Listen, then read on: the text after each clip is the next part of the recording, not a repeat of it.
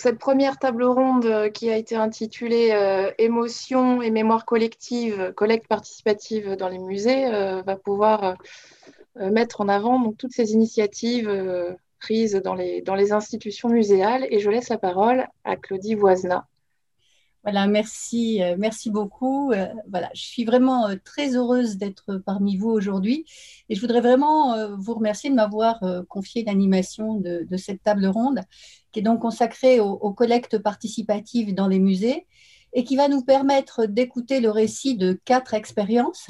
Celle euh, de la collecte organisée par le MUSEM, Vivre au temps du confinement, qui va nous être présentée par Émilie Girard et Aude Fanlot.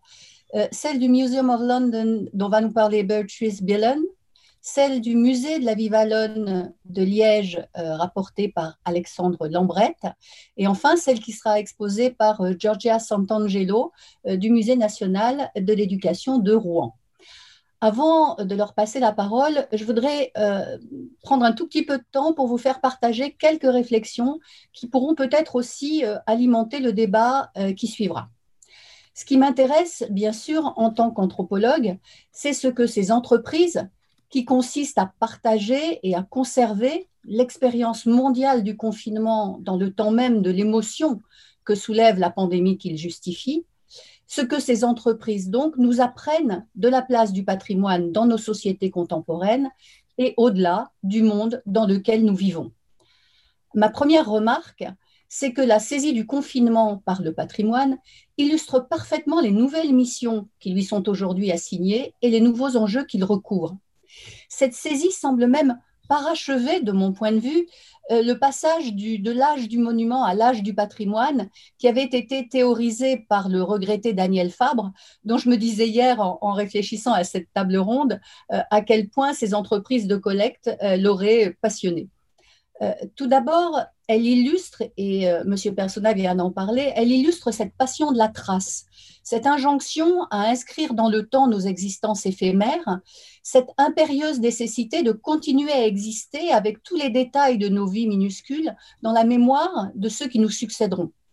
François Hartog a qualifié de présentisme ce régime d'historicité particulier de nos sociétés contemporaines qui, ne voyant plus le passé comme un modèle, euh, ni l'avenir comme un accomplissement à atteindre, ayant perdu foi dans, la notion même de progrès, euh, restent comme claustrées dans un présent perpétuel dont elles écrivent à la fois le passé, mais aussi l'avenir, peut-être dans un besoin irrépressible de se donner prise sur un destin collectif qui semble nous échapper de plus en plus.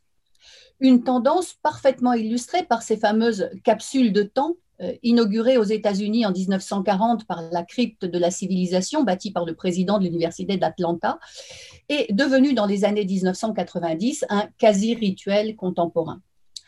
Enfin, cette saisie, enfin, enfin ou encore, cette saisie souligne avec force plusieurs des renversements ou des caractéristiques qui particularisent aujourd'hui le patrimoine et que je voudrais évoquer en reprenant trois mots-clés de cette table ronde, émotion, participation, expérience.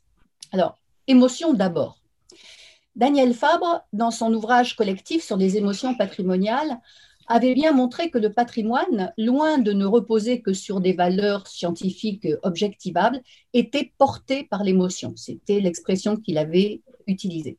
Des émotions dont il avait listé les figures possibles, de l'attachement ordinaire à l'engagement professionnel ou militant, en passant, selon les cas, par la déploration de la perte, euh, la dispute des grandes polémiques, euh, voire la sédition émeutière, comme dans le cas du projet de dérestauration de la basilique euh, de Saint-Cernin à Toulouse dans les années 1980. Mais ce qui nous occupe aujourd'hui me semble aller un cran plus loin, car l'émotion n'est pas seulement ici le moteur de la volonté de conservation, il l'est certes, mais pas uniquement. Il est également l'objet même que l'on souhaite pérenniser. Ici, l'émotion n'est pas seulement, selon son sens étymologique, ce qui mobilise, ce qui va déclencher le processus de patrimonialisation. De fait, ce qui est mis en place, c'est précisément, et c'est aussi l'archivage de cette émotion, d'un affect lié à un moment particulier de notre histoire, tout comme cela a été le cas avec l'archivage des mémoriaux de rue euh, après les attentats du 13 novembre 2015. Plus qu'à une émotion patrimoniale, nous avons donc affaire ici à la constitution d'un patrimoine de l'émotion qui enrichit encore la réflexion sur les liens étroits et complexes que tissent nos sociétés entre affect et patrimoine. Pour diriger en ce moment un programme de recherche intitulé Patrimoine affecté, patrimoine affectant, je peux vous dire qu'il s'agit là euh, d'un champ énorme à défricher. Deuxième mot-clé, participation. En octobre 2017, les journées professionnelles du patrimoine avaient pour thème Participer ER, Participer EZ et interroger l'injonction participative à l'œuvre dans nos sociétés qui sont à la recherche d'un nouveau souffle démocratique. Ce tropisme participatif marque dans nos milieux une forme de dévalorisation du modèle de la démocratisation culturelle, aujourd'hui essoufflé et entaché d'une forme de condescendance, d'un primat de la haute culture que la critique postcoloniale a contribué à mettre en lumière. Ce modèle est aujourd'hui largement délaissé au profit d'une recherche de démocratie culturelle jugée plus vertueuse. Parallèlement, sous l'influence de l'UNESCO, la participation des communautés à la définition du patrimoine et des valeurs qu'on lui accorde est devenue un lieu commun et a largement dépassé la sphère du patrimoine immatériel dans lequel elle est née pour essaimer un peu partout, y compris jusque dans les définitions de la valeur universelle exceptionnelle des sites de la liste du patrimoine mondial. Mais là encore, le patrimoine au temps du confinement nous oblige à pousser un peu plus loin l'analyse et à considérer que le patrimoine est aussi devenu aujourd'hui un instrument de réparation, voire un outil de gouvernance de nos sociétés. Instrument de réparation et presque de catharsis lorsque la collecte, par sa dimension collaborative, vient en quelque sorte conjurer l'isolement forcé qui est la caractéristique du confinement lorsqu'elle amène du lien et du partage dans une période qui nous renferme comme autant de monades dans un univers singuliers. Et euh, cette table ronde le prouve bien puisque nous sommes chacun chez nous et coincés dans des petits écrans pour nous voir. Cette patrimonialisation particulière nous dit aussi quelque chose de la nature particulière et paradoxale de l'émotion, tout à la fois vécue au plus intime de chacun de nous, mais largement ouverte au partage qui la démultiplie et qui, d'une certaine façon, nous fait échapper, pour le meilleur et pour le pire, aux limites de nos individualités. Un phénomène bien connu de toutes les sociétés et qui illustre parfaitement ces figures atemporelles que sont les pleureuses. Mais au-delà de cette vertu cathartique, il semble bien que le patrimoine, par qu'il suscite, par les émotions qu'il suscite, par les mobilisations et les participations qu'il permet, soit en train de devenir quelque chose comme le lieu consensuel d'une narration collective que les fractures du monde contemporain et de nos sociétés aux inégalités croissantes rendent de plus en plus rares et, même souvent improbables. Patrimonialiser le confinement, n'est-ce pas aussi créer ce récit consensuel d'une souffrance partagée, d'une solidarité retrouvée dans l'adversité, d'une inventivité à recréer des rapports humains malgré la distance? Mais c'est peut-être aussi donner la parole aux dissonances. En matière de patrimoine, rien n'est jamais certain, comme l'ont prouvé les clivages qui ont immédiatement suivi l'incendie de la cathédrale Notre-Dame de Paris en avril 2019, bien loin d'une union sacrée autour de la perte d'un monument emblématique de la nation, comme on aurait pu s'y attendre. Expérience pour finir et pour puiser une dernière fois dans la boîte à outils que Daniel Fabre nous a laissée pour comprendre les transformations à l'œuvre dans le champ patrimonial. Si depuis le XIXe siècle, la visite aux monuments ou aux sites constituait bel et bien une expérience de dépaysement temporel, parfaitement illustrée par les nouvelles de Théophile Gautier comme Maria Marcella ou par la Gradiva de Jensen, il n'en reste pas moins que cette expérience restait le support, le point de départ d'une connaissance savante. Or aujourd'hui, expérimenter le passé semble parfois devenir une fin en soi, une expérience intime qui nous amène à incorporer non plus l'histoire, non plus une mémoire, mais le passé en tant que tel, un passé que l'on mange, que l'on revêt, un passé que l'on parcourt, comme les chemins de Compostelle, un passé devenu une ressource quasi touristique. Mais là encore, dans le cas du confinement et comme pour l'émotion, l'expérience n'est plus seulement un support de médiation du patrimoine. Elle devient ce dont les objets et les récits collectés doivent garder la trace, la mémoire mémoire d'une expérience tout à la fois individuelle, vécue dans l'isolement des familles, mais aussi collective, puisque vécue par tous avec les mêmes temporalités des heures de sortie possibles et les mêmes contraintes partagées. Pour le coup, le patrimoine devient définitivement immatériel. Et les musées, allant jusqu'au bout de cette logique, assignent aux objets ce qui a sans doute toujours été une de leurs vocations, être des supports et des réceptacles de nos souvenirs, du sens donné à ce que nous vivons et à nos attachements. Une question reste toutefois entière. Qu'adviendra-t-il de tout cela une fois détaché des vies qui lui donnent sens?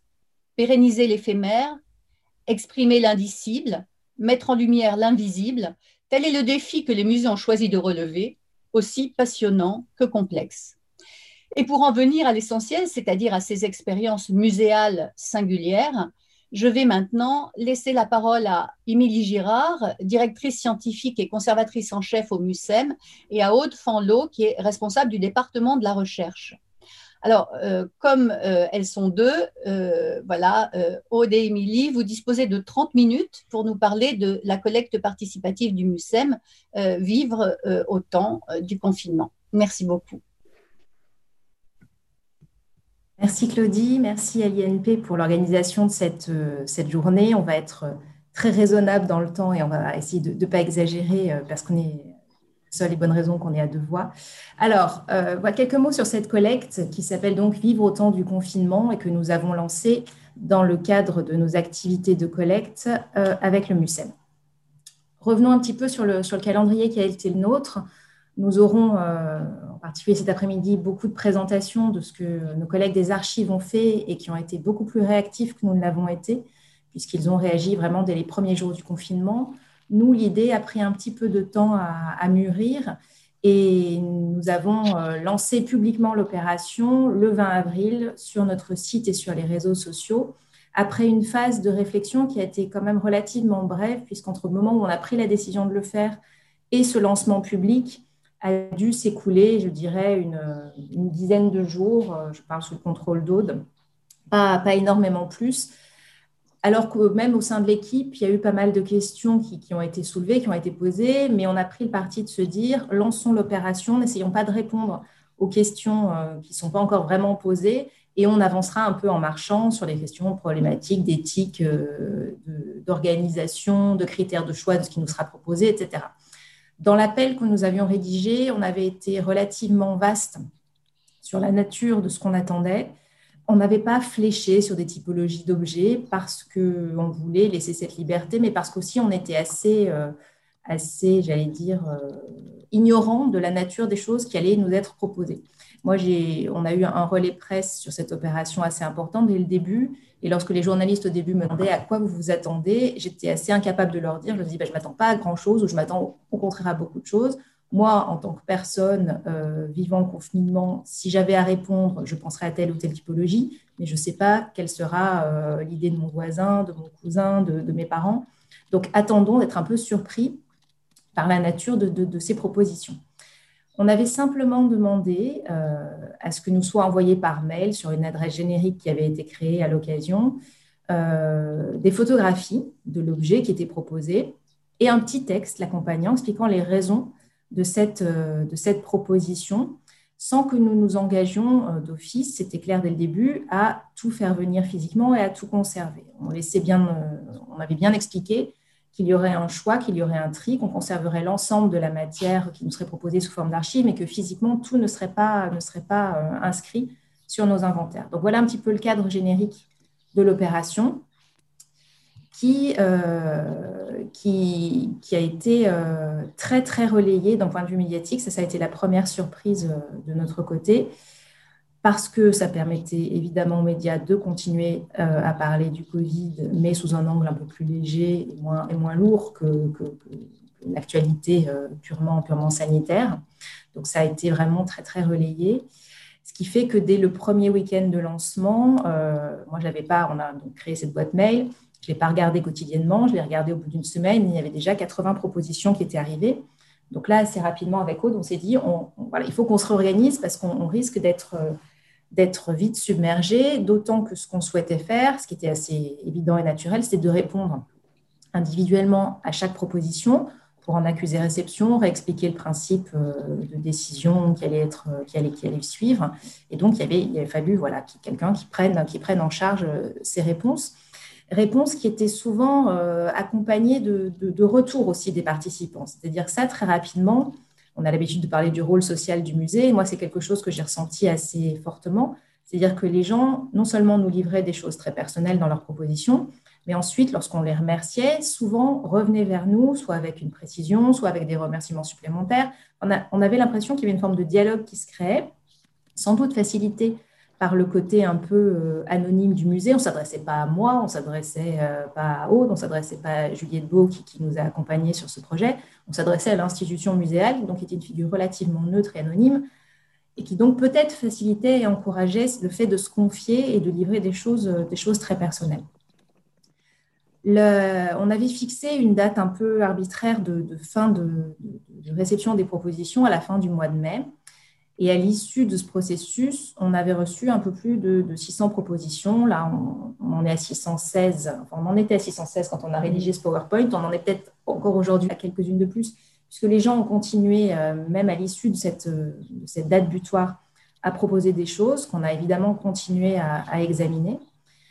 Et euh, donc, on a cette masse quand même assez importante à laquelle on ne s'attendait pas forcément qui est arrivée le fait, et je ne l'ai pas dit, mais je pense qu'Aude y reviendra, pour nous, c'était évident de devoir s'intéresser à cette question, puisque nous sommes un musée de société, un musée qui s'intéresse à la question du contemporain, et que là, on ne voulait pas rester muet et inerte devant un phénomène ultra contemporain qui concernait euh, la totalité de l'humanité et la totalité de nos concitoyens en tout cas. Et donc, on souhaitait vraiment pouvoir réagir. J'allais dire dans un, dans un contexte normal, on aurait procédé par le biais des enquêtes collectes qu'on met, met, en place, c'est-à-dire en faisant partir sur le terrain des chercheurs pour documenter le phénomène, pour interviewer des gens, pour collecter des objets. Là, on était privé de ces moyens habituels.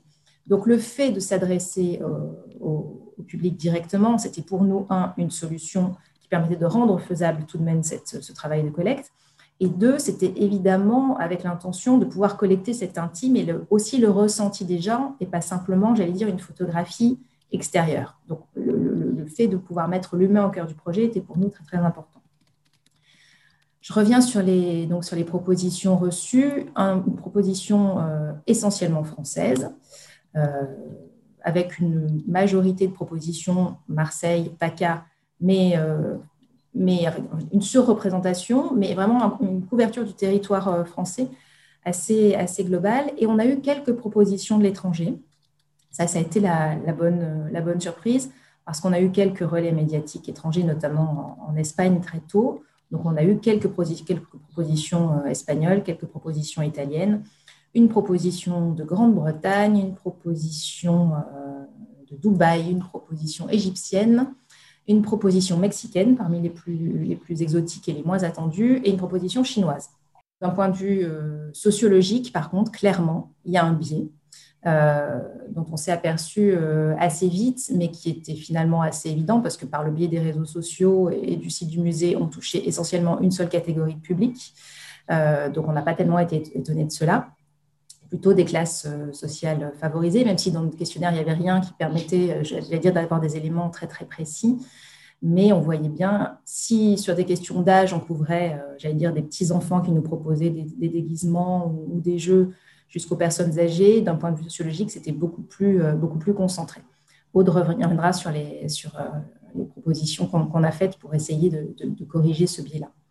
Je vais passer maintenant rapidement, avant de passer la parole à Aude, à quelques catégories d'objets qui, ont été, euh, qui ont été particulièrement représentés dans les propositions qui nous ont été faites. D'abord, tout ce qui concerne les objets de protection ou d'accompagnement sanitaire, qui était peut-être la catégorie à laquelle on pouvait s'attendre le plus, le plus facilement avec beaucoup de masques, soit de masques produits par des, par des, sociétés qui ont recyclé leur chaîne de production pour arriver à produire euh, des masques. on, a, un exemple sur cette diapositive. Soit des masques fabriqués euh, fait maison, euh, avec souvent, ce n'était pas n'importe quel masque qu'on nous proposait, c'était soit des masques qui avaient une histoire, comme celle d'un monsieur d'origine sicilienne dont, la mère avait fabriqué une cinquantaine de masques et lui avait envoyé en colis dès les premiers jours du confinement, soit des masques pour lesquels il y avait une attention esthétique euh, très, très forte, très particulière, Vous avez sur cette image un, masque en origami très très beau qui, nous est arrivé, ou la panoplie complète de cette dame qui a assorti masque, gants et, et pantalon. Donc il y avait toujours cette, recherche d'adaptation et de soins portés à l'objet. Les attestations, évidemment, sont arrivées, sont arrivées en nombre dans les propositions attestation soit simplement, voilà, vous avez ici ces pages de journaux euh, coupées, donc on a des collectes, les gens vous envoyé euh, la masse de leurs attestations. C'est aussi ça qui est intéressant pour nous, c'est d'avoir cette espèce de somme qui va représenter la durée. Une autre catégorie importante a été évidemment celle des, objets qui manifestaient le soutien au monde soignant, au monde soignant et, j'allais dire, aux professions euh, qu'on appelle dorénavant essentielles. Euh, avec des panneaux qu'on accrochait aux fenêtres ou au portail, des objets destinés à faire du bruit euh, au moment des applaudissements de 20 heures. C'est le, cas des deux objets qui sont sur, euh, la droite de l'écran, des objets bricolés. Hein, avec des matériaux de récupération, mais qui vont, permettre de manifester ce soutien-là. Ça, ça a été aussi un, gros pan des objets qui nous ont été proposés. Évidemment, la question du temps, la question du temps qui passe, euh, de comment on matérialise ce, temps qui passe et aussi comment on occupe ce temps qui passe, elle a été euh, très très forte, soit avec des objets euh, qu'on a fabriqués pour jouer, pour s'occuper. Vous avez ce jeu de backgammon avec une planche à découper et des, petits, des petits bouchons de, de, bière, des capsules. Des casiers avec des petits objets qu'on ramasse jour après jour et qu'on va installer, qu'on va mettre en forme ces, pages, alors euh, le, proposant, euh, vous voyez les pages écrites, c'est écrit je dois rester à la maison, je dois rester à la maison, je dois y rester à la maison. Le proposant nous parlait de pages de punition qu'il s'auto-infligeait pour bien arriver à se faire à l'idée de ce, confinement, de cet enfermement temporaire. Et puis, il y a une catégorie assez inattendue. Euh, vous voyez le, petit personnage au milieu que moi j'ai appelé un peu en, plaisantant les amis imaginaires. Mais c'est pantins qui étaient fabriqués et on a eu plusieurs propositions de ce type-là et qu'on mettait en scène dans des situations de confinement quotidien euh, pour un peu, j'allais dire, presque exorciser le, phénomène. Et pour, euh, pour la petite histoire, ce petit pantin qui s'appelle Corona, lorsqu'il est arrivé euh, au MUSEM, il était accompagné d'un petit mot en disant Ah, bah, mon fils l'aimait quand même beaucoup. ce qui serait super sympa, c'est que vous puissiez le prendre en photographie à Marseille bah, pour, montrer à mon fils qu'il continue son voyage, qu'il continue à découvrir des choses. Donc, il est arrivé, je l'ai pris en photo dans mon bureau, dans les réserves de la récupérer pour le mettre en scène encore euh, ces temps-ci euh, ailleurs. Donc voilà, quand on parlait d'échange tout à l'heure, cet échange-là, il continue bien évidemment. Une transformation du rapport au monde qui est aussi très très présente dans les propositions. Et alors là, il y a un de nos, de nos coups de cœur avec Aude qui est cette petite Madeleine qui désespérément regarde euh, l'extérieur depuis chez elle, qui est un petit peu comme un, voilà, je vais dire presque un étendard de, cette collecte-là. Beaucoup d'objets qui vont montrer la transformation de son rapport à son intérieur et à l'extérieur, la transformation du rapport euh, aux autres. Vous avez ce faux col qu'une qu'une dame portait pendant toutes ses visios, c'est-à-dire qu'elle restait en tenue très confortable, mais elle s'habillait en mettant ce col de manière à se donner une, sorte de, contenance et de, prestance différente. Et puis beaucoup de, documents ou de créations plastiques qui vont euh, matérialiser euh, le kilomètre autorisé pour les sorties quotidiennes, les parcours faits. Alors, ça peut prendre la, forme comme ça de, cartes un petit peu euh, avec une ascension esthétique un peu forte, ou simplement de cartes IGN sur lesquelles on a dessiné tous les sentiers parcourus pendant la période du confinement.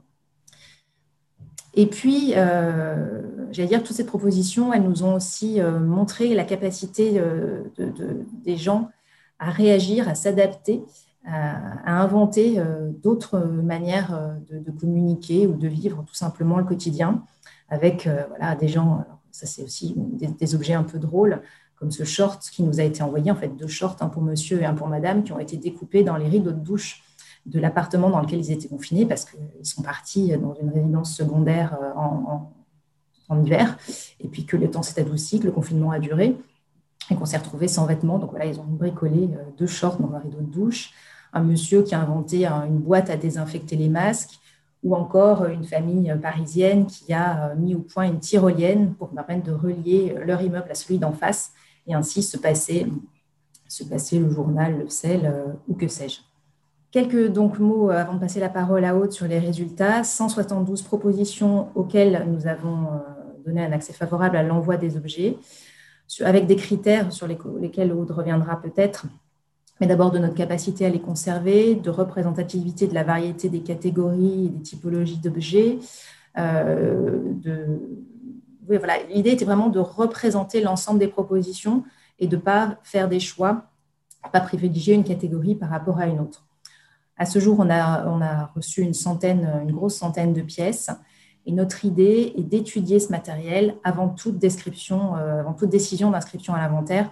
Et je vais passer tout de suite la parole à Aude pour qu'elle vous explique euh, là où on en est et la suite de ce, de ce processus. Merci Émilie. Alors donc du coup, Émilie le rappelait, euh, vous le savez, le MUSEM a constitué et constitue une partie de ses collections, une grande partie de ses collections sur le modèle de, l'enquête collecte et d'une certaine manière du prélèvement en direct euh, de, de, de, ce qu'il étudie. Euh, là, évidemment, le contexte a fait qu'on a, on a un peu inversé ce modèle en en faisant une collecte enquête. Et euh, comme Émilie le disait, évidemment, un des premiers points qui, est apparu, c'était le, biais, le biais sociologique qu'introduisait l'appel participatif. Euh, et qui évidemment avait euh, des angles morts euh, auprès de, des non-usagers de ce, ni du musée, ni, du, ni, des, ni, des réseaux sociaux, en tout cas pas dans ce domaine-là. Et on s'est dit qu'on essaierait, du coup, qu'on allait essayer de, de, de, corriger ce biais par, par un postdoctorat de recherche pour deux ans euh, et c'est dans ce cadre-là qu'on a mené un appel euh, d'offres avec l'Université d'Aix-Marseille et euh, l'Institut des sociétés méditerranéennes en mutation. Donc on a lancé cet appel et l'objectif c'était de demander à un chercheur sur cette base de pouvoir analyser cette collecte, de pouvoir avoir une action, disons, réflexive et systématisée sur nos principes très intuitifs de classification d'approfondir euh, les témoignages reçus par, euh, par des enquêtes auprès des donateurs au-delà témoignages moment de l'appel, pouvoir élargir de donateurs qui n'auraient pas répondu à l'appel euh, et qui élargiraient le profil sociologique de ce, corpus, et puis aussi qui lui donnerait un temps plus long au-delà des trois semaines de l'appel, ce qui me semble important puisque notre expérience partagée, euh, c'est que, que la crise euh, n'est jamais euh, justement momentanée, qu'elle est à la fois un symptôme sur le temps long et puis qu'elle est, elle est prise dans une évolution. Et je pense que si on avait mené l'appel au deuxième confinement et sans doute au troisième, on n'aurait pas du tout les mêmes résultats au fond.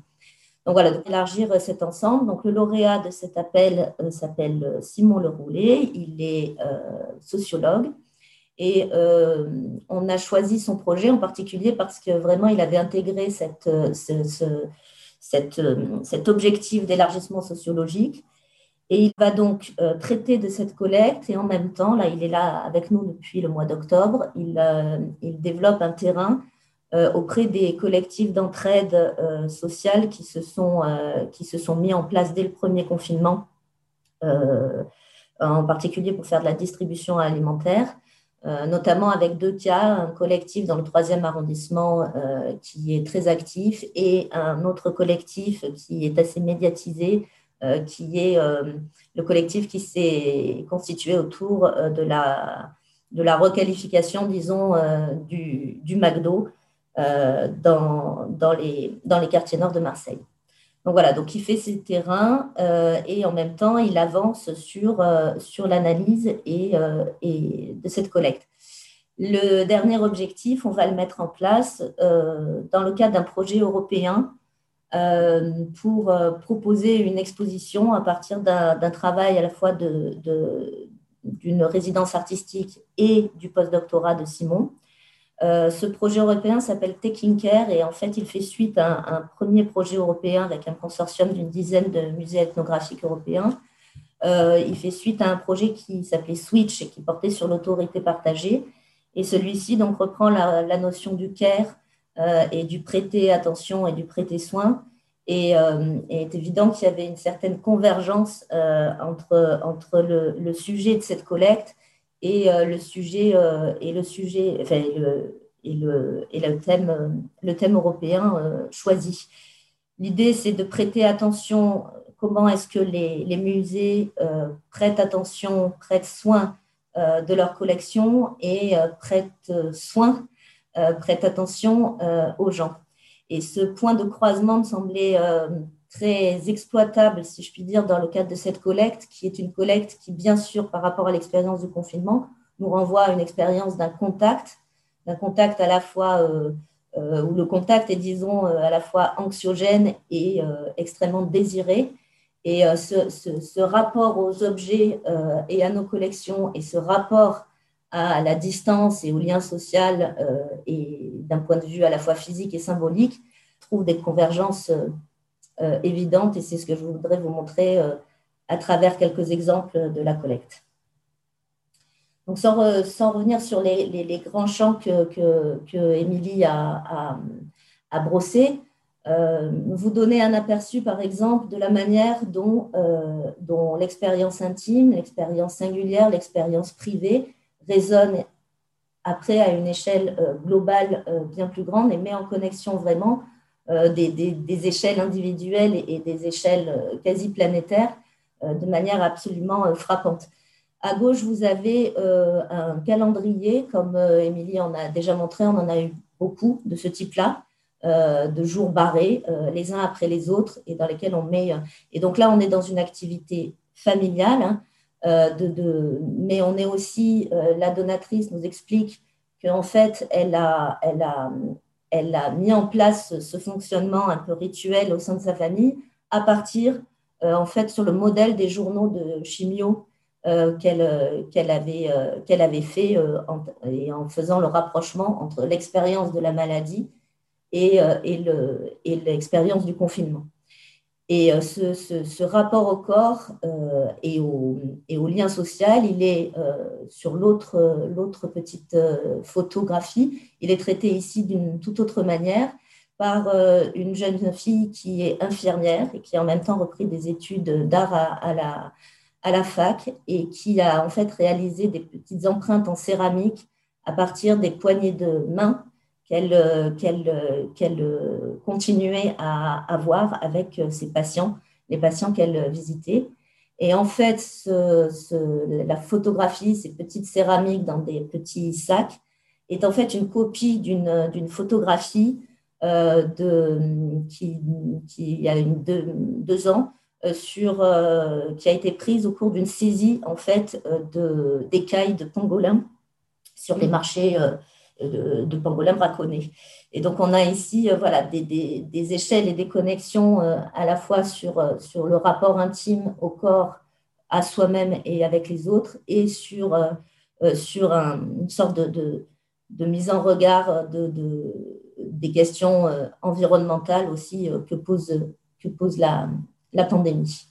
Sur le slide suivant, toujours dans ce rapport au corps, mais dans un registre complètement différent, ces, liens qui s'opèrent euh, entre le fonctionnel et, le symbolique, et puis dans la qualité des objets entre artistique et trivial, donc sur un mode très humoristique. Euh, vous avez euh, ici des confections d'amis imaginaires, hein, ça c'est la photo que vous trouvez ici, comme, comme l'évoquait Émilie. En dessous, euh, ce sont des, tableaux faits avec des poils de barbe au fond de l'évier. Et puis ici, c'est un tableau qui s'appelle Pâques confiné et qui euh, euh, mettait en, regard la chasse aux œufs de Pâques et la chasse au papier toilette qui était devenue l'objet de toutes les convoitises parce qu'on avait peur qu'il nous manquerait. Et donc, on a ici évidemment quelque chose qui est traité d'une toute autre manière et, sur un mode beaucoup plus humoristique, mais qui dit aussi euh, des choses très profondes qui transparaissent dans les témoignages sur le rapport à l'intimité, sur l'empilement euh, des, lieux et sur euh, des lieux intimes ou des lieux tels que les toilettes. Enfin, je veux dire, on a aussi des, des témoignages où les gens nous disent euh, qu'ils ils faisaient leur visio dans les toilettes, par exemple, parce que c'est le seul espace euh, tranquille dans, la maison. Donc, on a voilà, ces, jeux de, frottement. Autre exemple, c'est la question des seuils qui revient constamment. Il y a bien sûr une, on a beaucoup de témoignages de, de, manière d'habiter autrement, de réaménager, mais en tous sens, y compris symboliquement et puis sur un plan très pratique, l'espace intérieur d'y amener l'extérieur aussi en fabriquant des balançoires euh, à l'intérieur du, salon, par exemple, où on a le témoignage de quelqu'un qui compte tous les animaux euh, vivants de son, de son espace, les insectes, euh, les mythes, etc. À l'inverse, l'espace extérieur, évidemment, est l'objet Enfin, on a beaucoup de témoignages qui montrent une attention, par exemple, à la nature à travers le bitume, mais aussi des espaces qui sont extérieurs, qui sont contraints, euh, évidemment, qui sont contraints administrativement, euh, qui sont contraints par la distance sociale, etc. Et entre ces, témoignages entre intérieur et extérieur, on a énormément euh, d'objets seuils, en fait, qui marquent cette, cette liaison et cette séparation en même temps entre intérieur et extérieur. Vous en avez quelques exemples et je les brosse rapidement, mais les, chaussures que vous voyez sont, euh, assorties d'un témoignage absolument euh, magnifique d'un personnel euh, hospitalier. Il est, infirmier et il montre comment ces chaussures sont évidemment son outil de travail, mais tout toute la ritualité symbolique qu'il met au moment où il quitte ses chaussures pour entrer dans son, appartement. Vous avez d'autres exemples, évidemment, qui sont les, affiches seuil euh, les, les, les, objets de, seuil pour parler à l'espace public ou pour nous relier avec nos voisins. Ce sont les, deux photos euh, du bas. Et euh, elles sont intéressantes parce que je prends, alors bien sûr, il y a les banderoles, les banderoles et puis celles-ci, ce sont des fanions qui sont faits pour relier les, voisins entre eux avec des messages. Et c'est évidemment une photo qui, qui est très festive, enfin le, dispositif est festif, et en même temps, euh, il n'est pas sans rappeler, de même que les calendriers barrés, euh, des techniques euh, carcérales qu'il se trouve qu'on a aussi documentées dans, une enquête que l'on venait de, mener au Beaumet, dans la prison historique des Baumettes à Marseille. Et on est là dans, quelque chose voilà, qui tient à la fois de la fête de village et d'une sociabilité retrouvée et des you-you qui font passer de cellule en cellule. Voilà, donc juste pour terminer sur, euh, sur euh, la question de, ce, euh, enfin, disons en lien avec la table ronde et la question des, des émotions et la question de cette expérience à la fois intime et partagée, c'est ce qui, ce qui nous a énormément frappé quand on a découvert au fur et à mesure toutes ces, toutes ces, toutes ces témoignages, c'était c'était la densité autobiographique qu'ils avaient et c'était la diversité des formes de récit de soi euh, que l'on pouvait y trouver, euh, y compris dans la manière. Voilà, je vous ai mis quelques exemples, des attestations qui ressemblent à des tableaux de grotesques, saturés euh, de, propositions manuscrites, des manières de marquer le jour, des journaux de confinement sous toute forme, euh, avec des journaux brodés, avec euh, des, journaux en forme de casier, avec euh, des, panneaux et aussi une, grande tendance à, en fait, muséographier son espace. Ici, vous avez un journal d'une toute autre sorte qui est quelqu'un qui, tous les matins, a, a, construit une sorte d'installation précisément sur le seuil de sa porte autour de son verrou et les a photographiés, en a fait un, une sorte de journal euh, de cette manière. Et puis des journaux de tout type, plus, classiques, mais qui ne le sont jamais, qui sont, euh, des objets complets euh, faits à partir de collages à la fois d'actualité, d'actualité en, en, particulier médiatique, et puis en même temps d'actualité personnelle. Merci beaucoup Aude et, Émilie pour cette intervention vraiment, vraiment passionnante.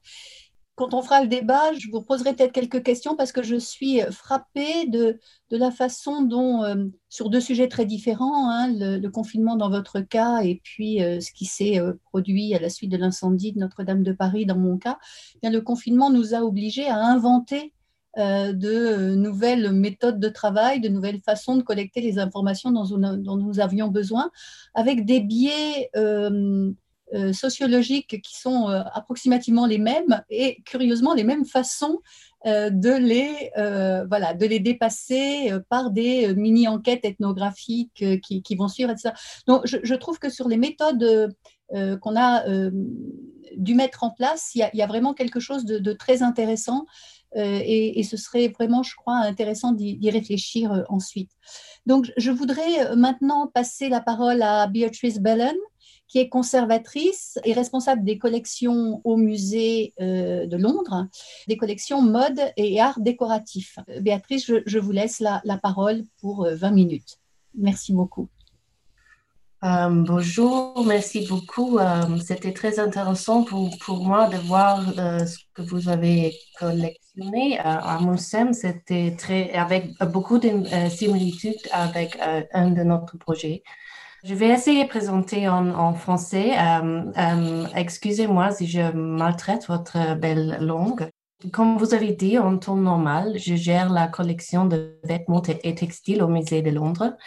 Mais euh, depuis avril euh, dernier, je suis en charge de notre projet Collecting COVID. Euh, merci beaucoup d'avoir invité le Musée de Londres à participer à cette conversation. Je suis très heureuse d'être ici virtuellement ce matin. il existe de nombreux thèmes liés à la collection COVID dont j'aurais pu parler aujourd'hui et, et, beaucoup déjà été mentionnés. Par exemple, la difficulté d'essayer de collecter rapidement tout en s'appuyant sur des processus et des procédures conçus pour un rythme plus long. Euh, les problèmes pratiques liés au fait de ne pas être sur place.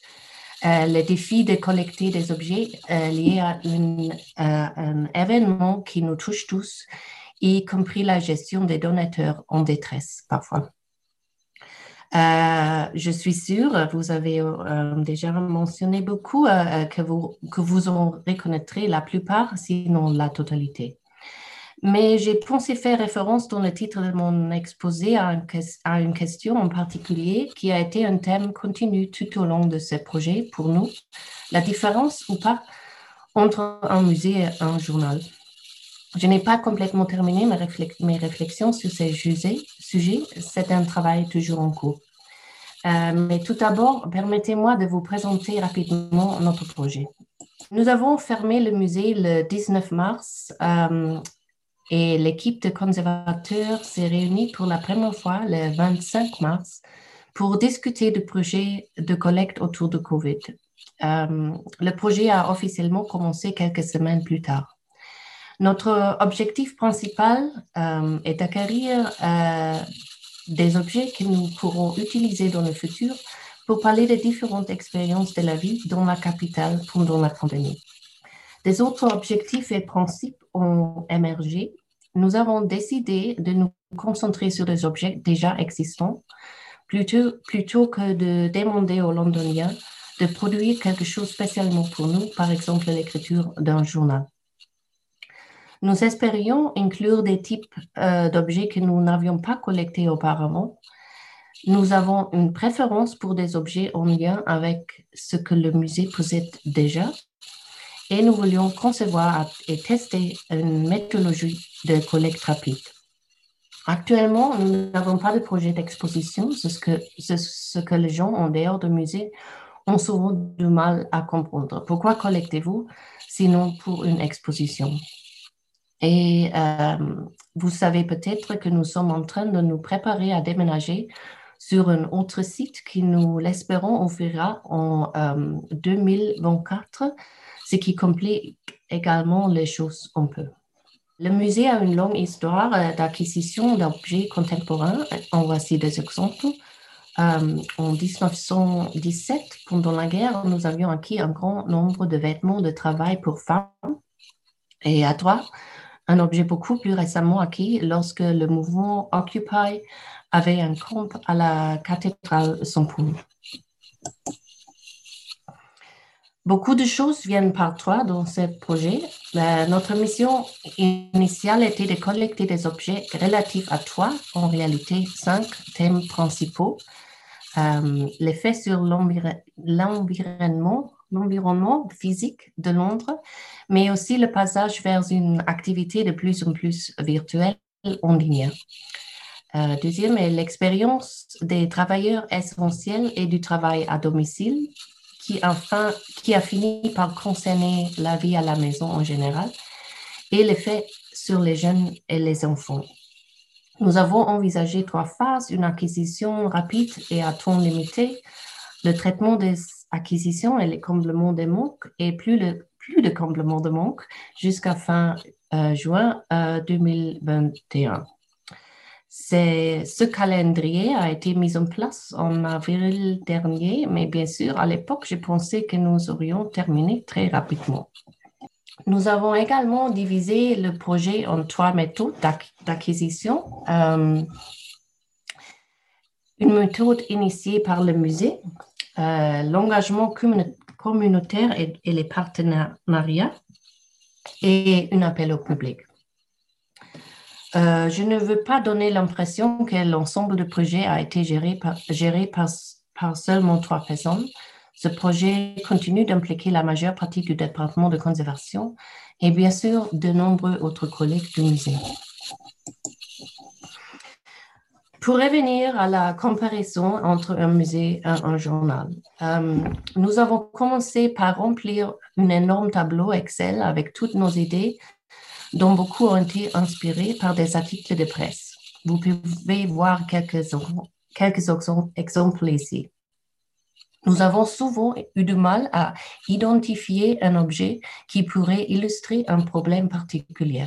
Par exemple, dans les premiers temps, j'ai assez obsédé par la nourriture, mais comment acquérir ce sujet? Et j'étais aussi, et je suis obsédée par l'absence, l'absence de choses comme la papier hygiénique, mais aussi l'absence de son de personnes de toucher.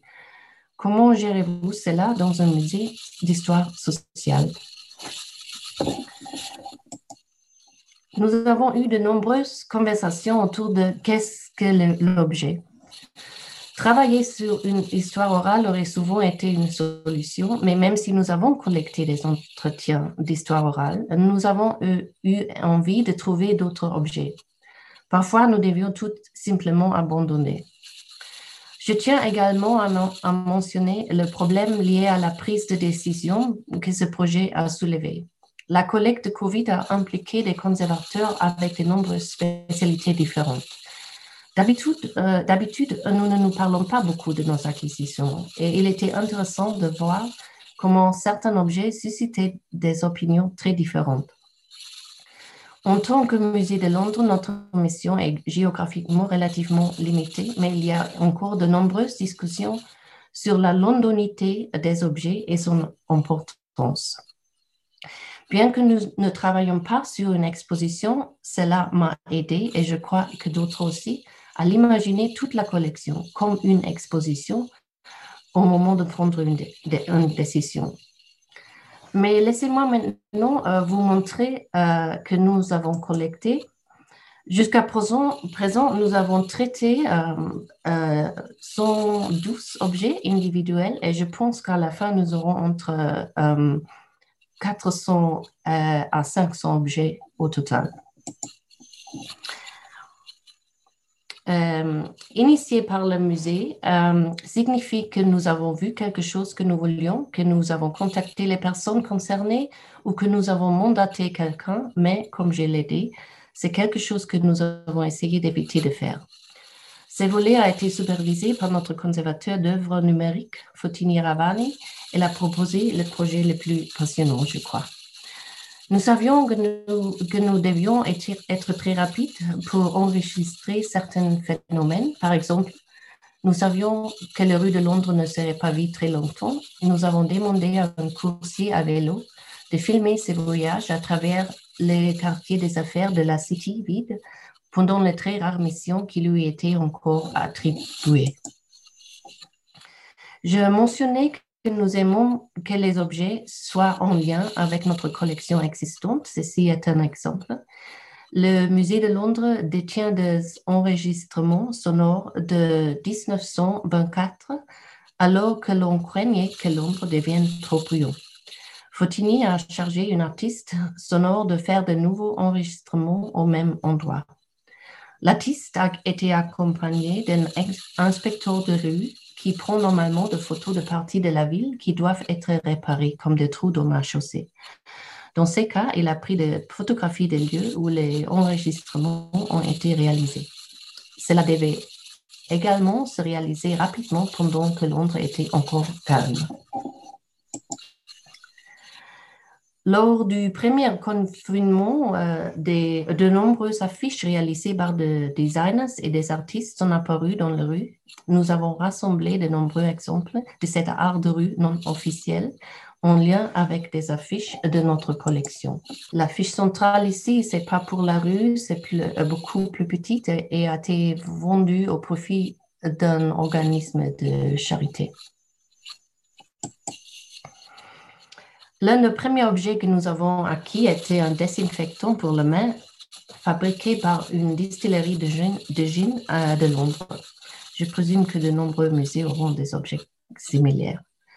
Euh, au centre Origin Sound, euh, ils sont DJ locaux, organisateurs des, événements et également maison de disques il a recueilli des fonds pour la livraison de nourriture aux travailleurs essentiels grâce à la vente de leurs foulards, chapeaux et leurs autocollants. Et ici au Royaume-Uni, nous avions de nombreux scrap hubs, euh, des groupes de personnes causant de blues médical, scraps, pour le personnel hospitalier. Bien sûr, nous n'avons acquis des exemples euh, qu'après la pénurie. Dès le départ, nous voulions documenter l'utilisation des réseaux sociaux en raison de l'importance accrue de ces outils de communication pendant le confinement. Voici quelques exemples de tweets viraux que Fotini a collectés. Des tweets partagés ou aimés par au moins 30 000 personnes. Euh, et euh, en novembre dernier, Fotini a annoncé le lancement de Guardians of Sleep, Gardien du sommeil, un projet de collecte de rêves avec euh, une université euh, au Canada. Euh, nous ne voulions pas éviter les sujets difficiles, mais c'est un cas où les objets étaient parfois difficiles à obtenir. Nous avons acheté des panneaux relatifs à la violence domestique et aux abus placés dans le supermarché pour dessiner des espaces sûrs. Nous avons acquis des signes en laiton sous la forme d'un câlin réalisé par une organisation travaillant avec des sans-abri. COVID euh, a affecté de manière disproportionnée ce que nous appelons en anglais les individus et communautés BAME, euh, noirs, asiatiques et minorités ethniques. Nous travaillons avec le personnel BAME du musée et des partenaires externes pour documenter l'impact. Nous ne voulions pas seulement enregistrer les difficultés, mais aussi célébrer les contributions d'individus issus de minorités ethniques. C'est peut-être une petite chose, euh, mais nous avons acquis trois exemplaires de numéros de juillet de British Vogue qui, présentaient des travailleurs essentiels. Notre conservateur de photographie a fait l'acquisition de plusieurs séries photographiques de photographes professionnels euh, et lorsque les manifestations après la mort de George Floyd ont, éclaté, il a été décidé que ce sujet devrait également faire partie de ce projet. Nous avons acquis une chemise, du, euh, nous avons cette euh, affiche et aussi une chemise du capitaine d'Arsenal avec le logo PLM Black Lives Matter figurant sur la manche. J'ai mentionné que nous, nous nous concentrons sur les ready-made, mais il y a quelques exceptions. Nous avons travaillé avec des familles et un petit groupe de jeunes pour collecter des objets autour du thème du Ramadan, euh, en confinement. Nous leur avons demandé d'enregistrer leur expérience de différentes manières. Euh, nous avons fait des entretiens d'histoire orale avec des personnes impliqués dans l'approvisionnement alimentaire à travers ce, que nous appelons mutual aid, aide réciproque, et aussi quelques euh, objets. Et nous avons également collaboré avec un certain nombre de partenaires universitaires, d'organisations patrimoniales et communautaires sur des projets de collecte. Et le troisième, la dernière projet, c'est l'appel public. c'est moi qui, qui est en, charge de l'appel public. cela a été largement diffusé, fin avril et nous avons reçu plus de 550 suggestions et offres d'objets. Il y a beaucoup de similitudes avec euh, les, objets proportionnés au musée.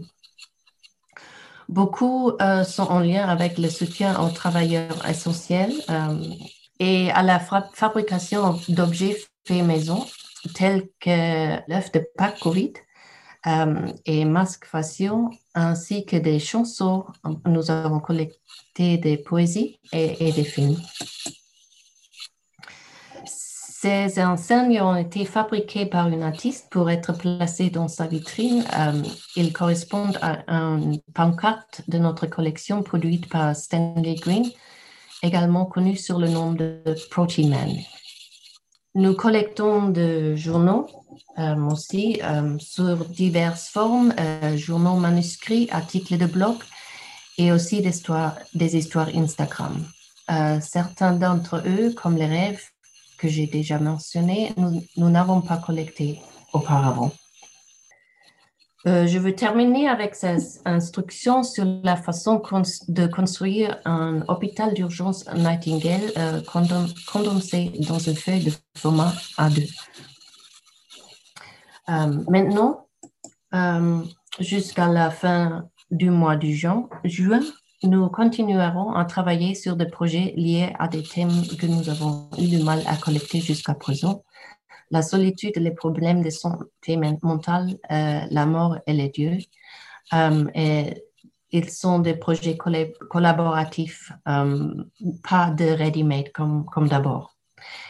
et nous cherchons aussi des objets sur quelques thèmes comme anti-vax um, um, movement et, et, des choses comme ça. Et Brexit un peu um, aussi.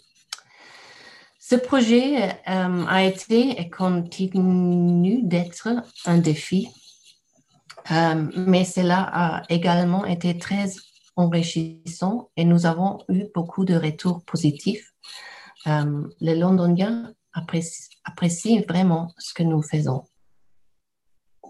Voilà, merci beaucoup euh, Béatrice. C'était euh, vraiment extrêmement euh, instructif et, très complémentaire avec la, communication précédente puisque on voyait bien dans ce que vous nous avez montré la, complémentarité entre les différentes formes de collecte, hein, différentes phases de la collecte et puis aussi peut-être des, formes d'appréhension différentes en fonction des pays où vous avez une dimension multiculturelle et communautaire euh, beaucoup plus, et politique, hein, euh, beaucoup plus affirmée que, que, dans les, que dans les musées français. et en même temps, on voit bien comment, dans ce que nous ont expliqué Aude et Émilie, l'enquête euh, qui va être faite justement sur ces milieux qui n'ont pas pu répondre euh, à, euh, à, la collecte participative, va venir, va aller dans le même sens que vous, hein, c'est-à-dire va venir combler, combler ces manques. Donc je trouve ça très intéressant parce qu'il y a vraiment des, des, réponses et des, des dialogues et des passerelles. et je me disais que ça pourrait faire une magnifique exposition collective Hein, de, cette saisie euh, internationale du, du, Covid. Euh, mais bon, voilà, ça c'est un, autre, projet. Merci beaucoup euh, en tout cas, Béatrice, et surtout merci de vous être exprimée en français parce que c'est toujours un exercice délicat et, et, difficile. Je vais maintenant donner la parole à Alexandre Lambrette qui est responsable de la médiation culturelle au musée de la Vie Wallonne à Liège pour nous parler de, l'expérience qui a été menée euh, dans, son musée. Bonjour à tous et, euh, surtout un grand merci euh, à l'INP de donner cette opportunité de vous relayer justement les deux projets d'enquête et de collecte. donc je vais commencer mon intervention par une présentation de l'enquête mise en place par Musée et Société en Wallonie. Et j'enchaînerai avec la collecte d'objets du Musée de la Vie Wallonne, donc qui est un musée liégeois en province de Liège, en Belgique. Donc, je vais illustrer de manière non exhaustive quelques données déjà collectées avant de conclure sur les perspectives qu'offrent ces résultats. Alors, Musée et Société en Wallonie, de quoi s'agit-il? Euh, C'est une association qui rassemble 170 institutions, plus ou moins, issues du secteur muséal, de la partie francophone de Belgique.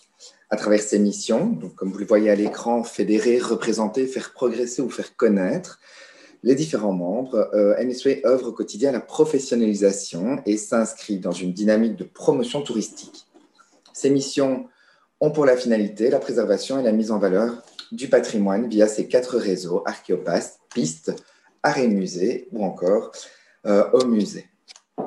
Alors, pourquoi une enquête? Ben, Simplement parce que, pour rappel, et euh, les différents intervenants précédents nous l'ont euh, réexpliqué, mais en mars 2020, on a une population mondiale qui est amenée à vivre un événement sans précédent. Plusieurs milliards de personnes confinées au même instant aux quatre coins de la Terre. Chaque individu se retrouve donc face à lui-même, à appréhender son quotidien comme il n'avait jamais été amené à le faire.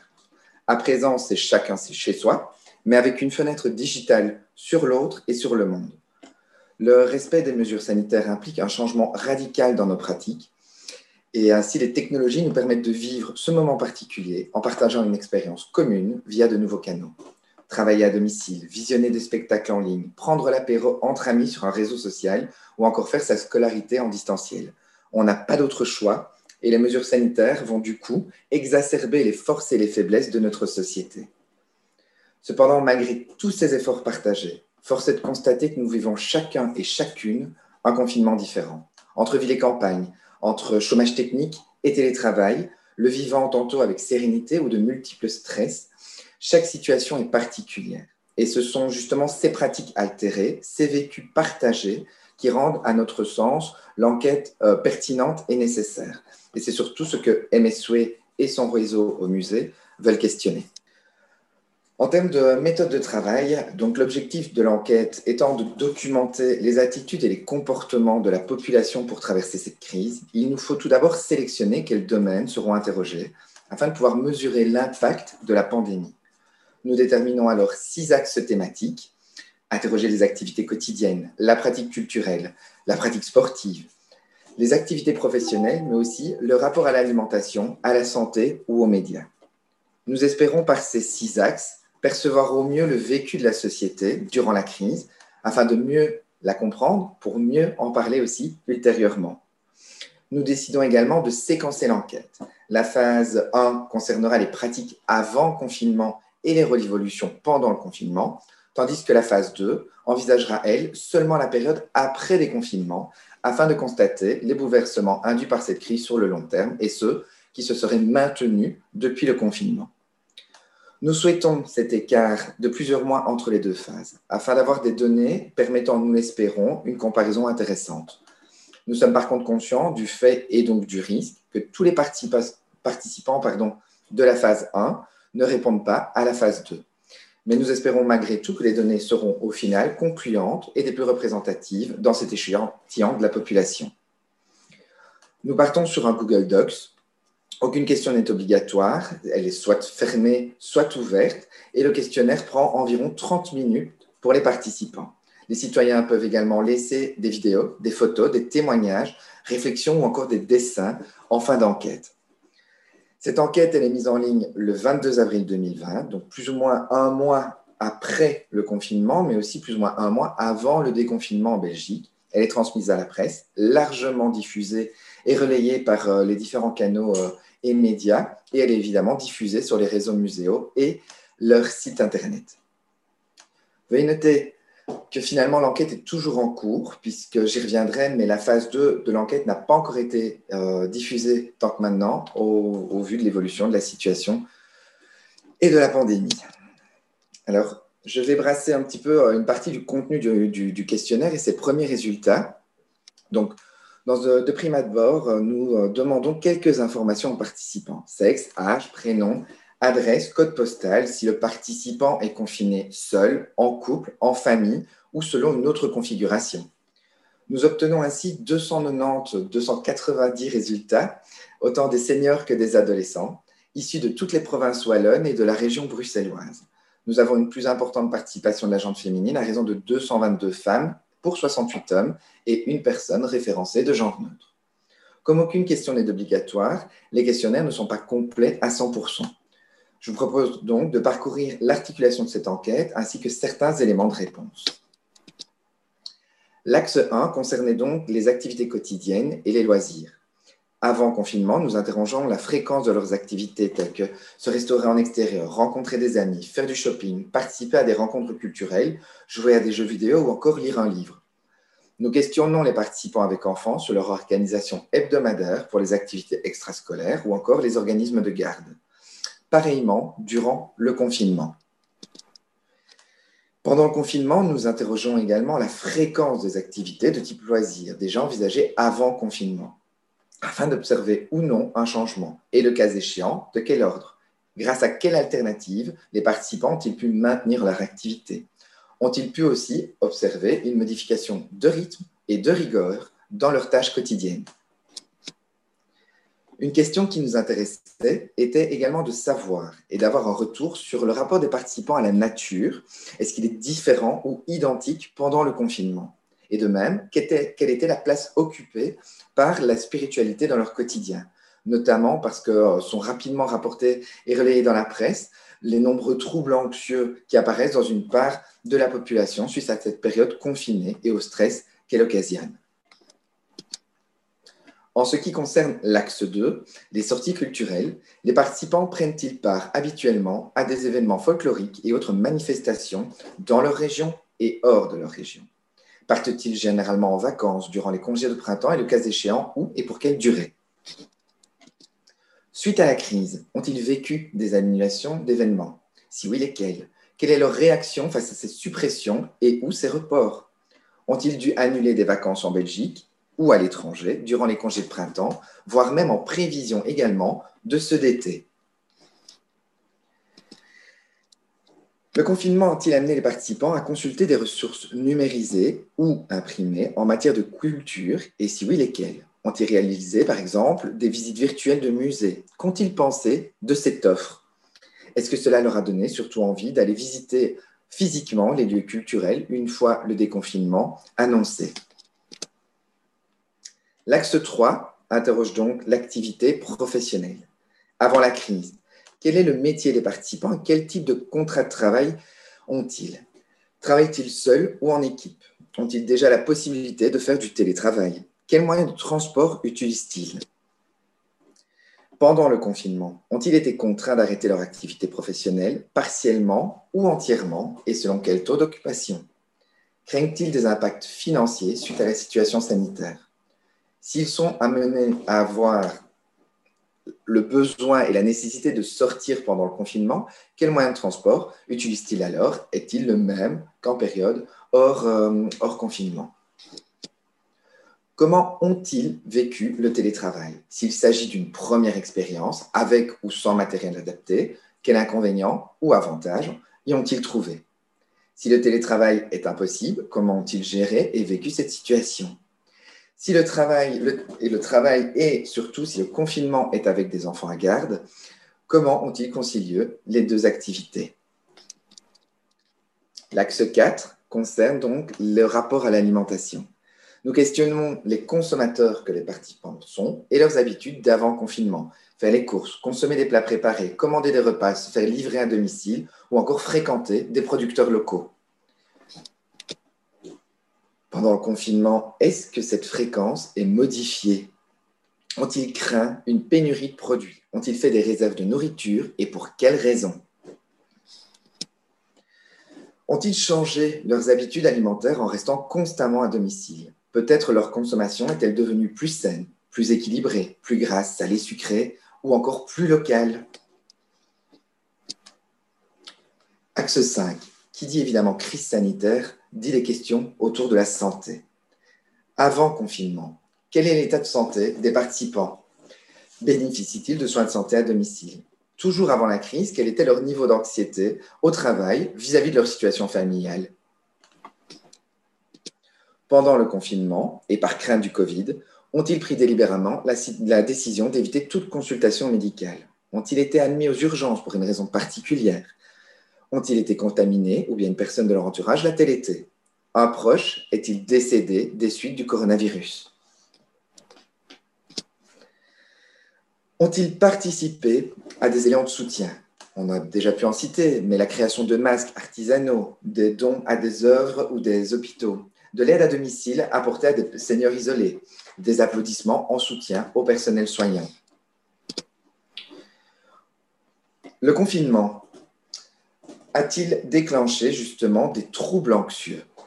Quel est leur niveau d'anxiété par rapport au travail et à leur famille? Voit-il des changements positifs ou négatifs dans la relation avec les personnes confinées sous le même toit?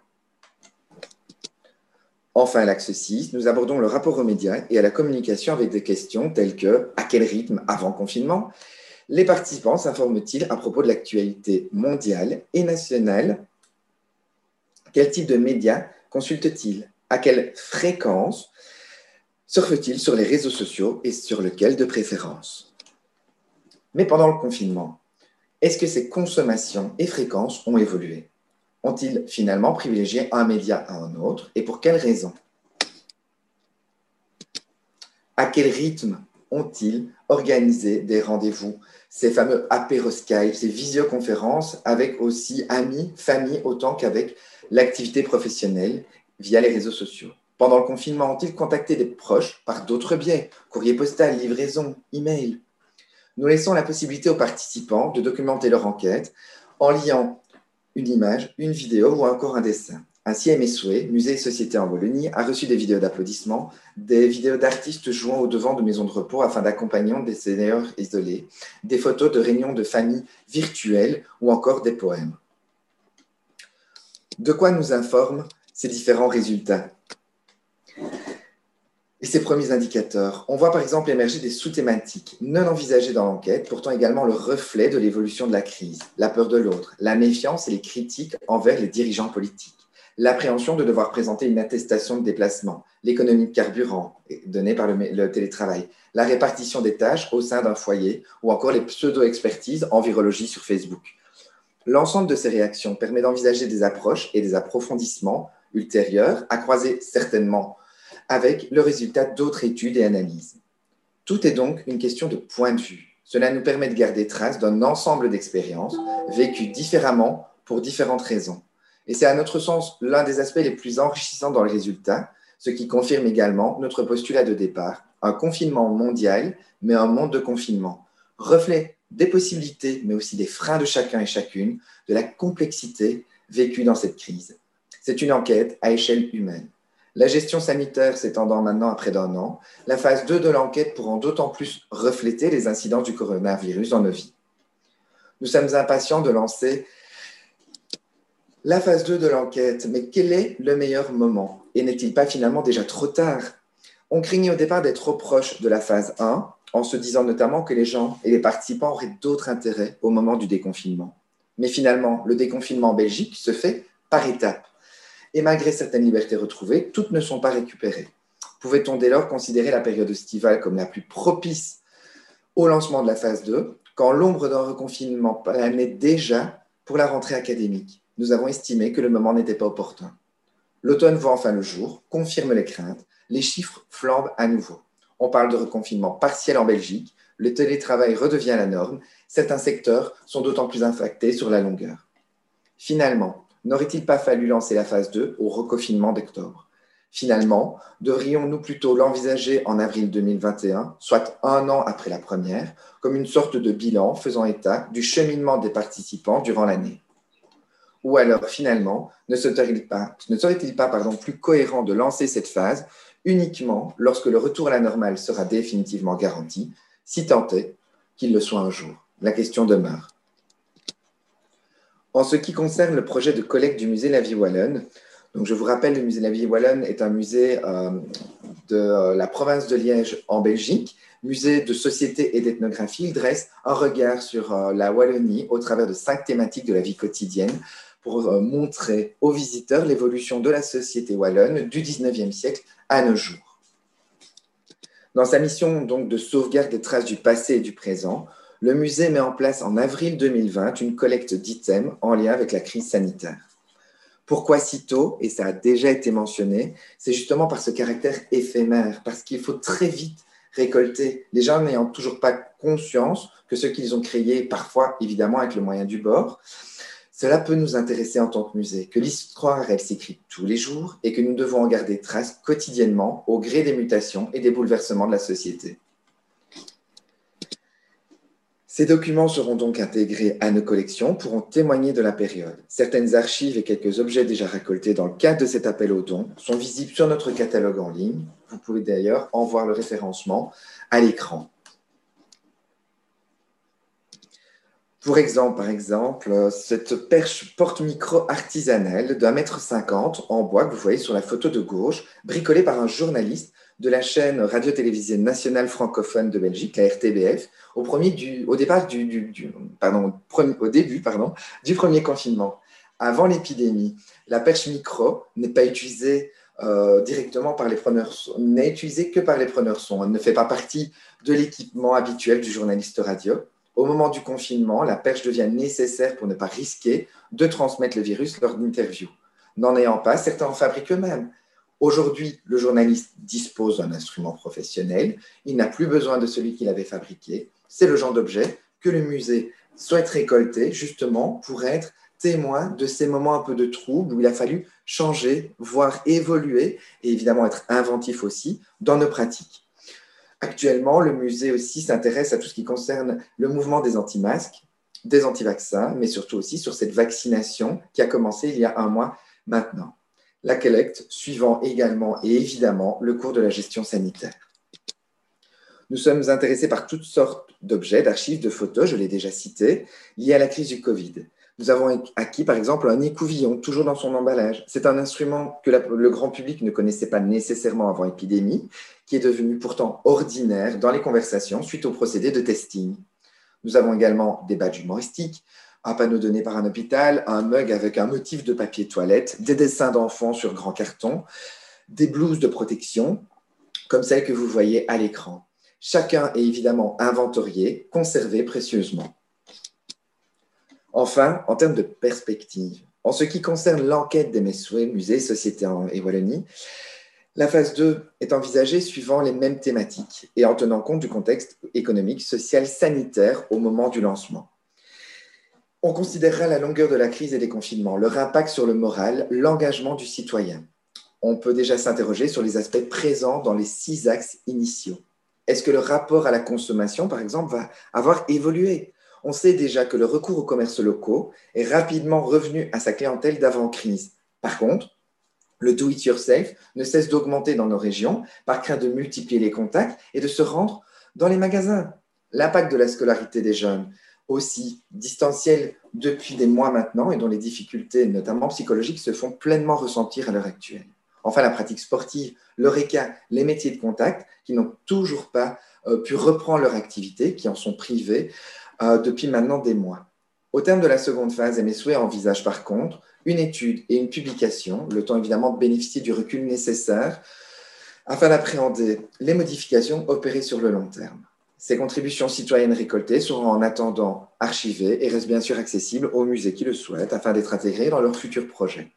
Parce qu'évidemment, il sera intéressant de faire parler ces données et indicateurs avec la nuance de leurs émotions, ce que ces traces, finalement, ces témoignages individuels et personnels puissent faire écho aux études plus étendues thématiquement et ou géographiquement. D'autres institutions ont d'ailleurs mis en place des enquêtes de terrain dans notre région, la Fonderie à Bruxelles, l'Institut d'histoire ouvrière économique et sociale, l'Association des archivistes francophones de Belgique et son homologue néerlandophone, la ville de Mons ou encore le musée du Doudou. Croiser ces multiples projets serait évidemment intéressant afin de préciser la connaissance et donc notre maîtrise du quotidien de la population durant cette période. Au musée de la vie wallonne, par contre, les objets et archives récoltés par le département des collections seront notamment utilisés lors de nos futures expositions. En 2022, par exemple, le musée compte réaliser une exposition sur le déchet. Dans ce cadre, va être abordée la crise sanitaire et ses impacts, notamment via la recrudescence du tout jetable et de l'emploi du plastique à usage unique, comme le démontrent notamment certains des objets que je vous ai présentés. Le propos général de l'expo n'est donc pas centré sur la pandémie, mais par contre, les éléments récoltés seront exploités afin d'illustrer l'incidence de la crise sur la quantité de déchets au quotidien dans notre société. De même, nous travaillons déjà aussi sur un propos d'exposition autour du rapport à l'image et des réseaux sociaux. À nouveau, le confinement ne sera abordé que de manière détournée via les apéros Skype, les visioconférences et autres manières de communiquer avec notre entourage, qu'il soit familial ou professionnel. Ils nous ont en effet amenés à donner une visibilité à notre intérieur domestique, mais aussi une image de nous-mêmes qui n'aurait peut-être jamais été partagée de la sorte dans d'autres circonstances. En attendant, et c'est non des moindres, c'est sur le terrain que nous avons commencé à utiliser ces vécus. La médiation humaine, qui avait pu reprendre en Belgique au déconfinement, a déjà pu se servir de ce type de données, de cette collecte du contemporain, afin d'échanger avec son public et de poursuivre sa démarche de sensibilisation à l'évolution de la société. Et dans ce cas précis, l'évolution de nos pratiques en temps réel, de nos vécus durant cette période confinée, de déconfinement et de reconfinement. Quelles que soient les approches ultérieures, je conclurai en reprenant les mots de Diane de Grève dans la Lettre du patrimoine pour MSW.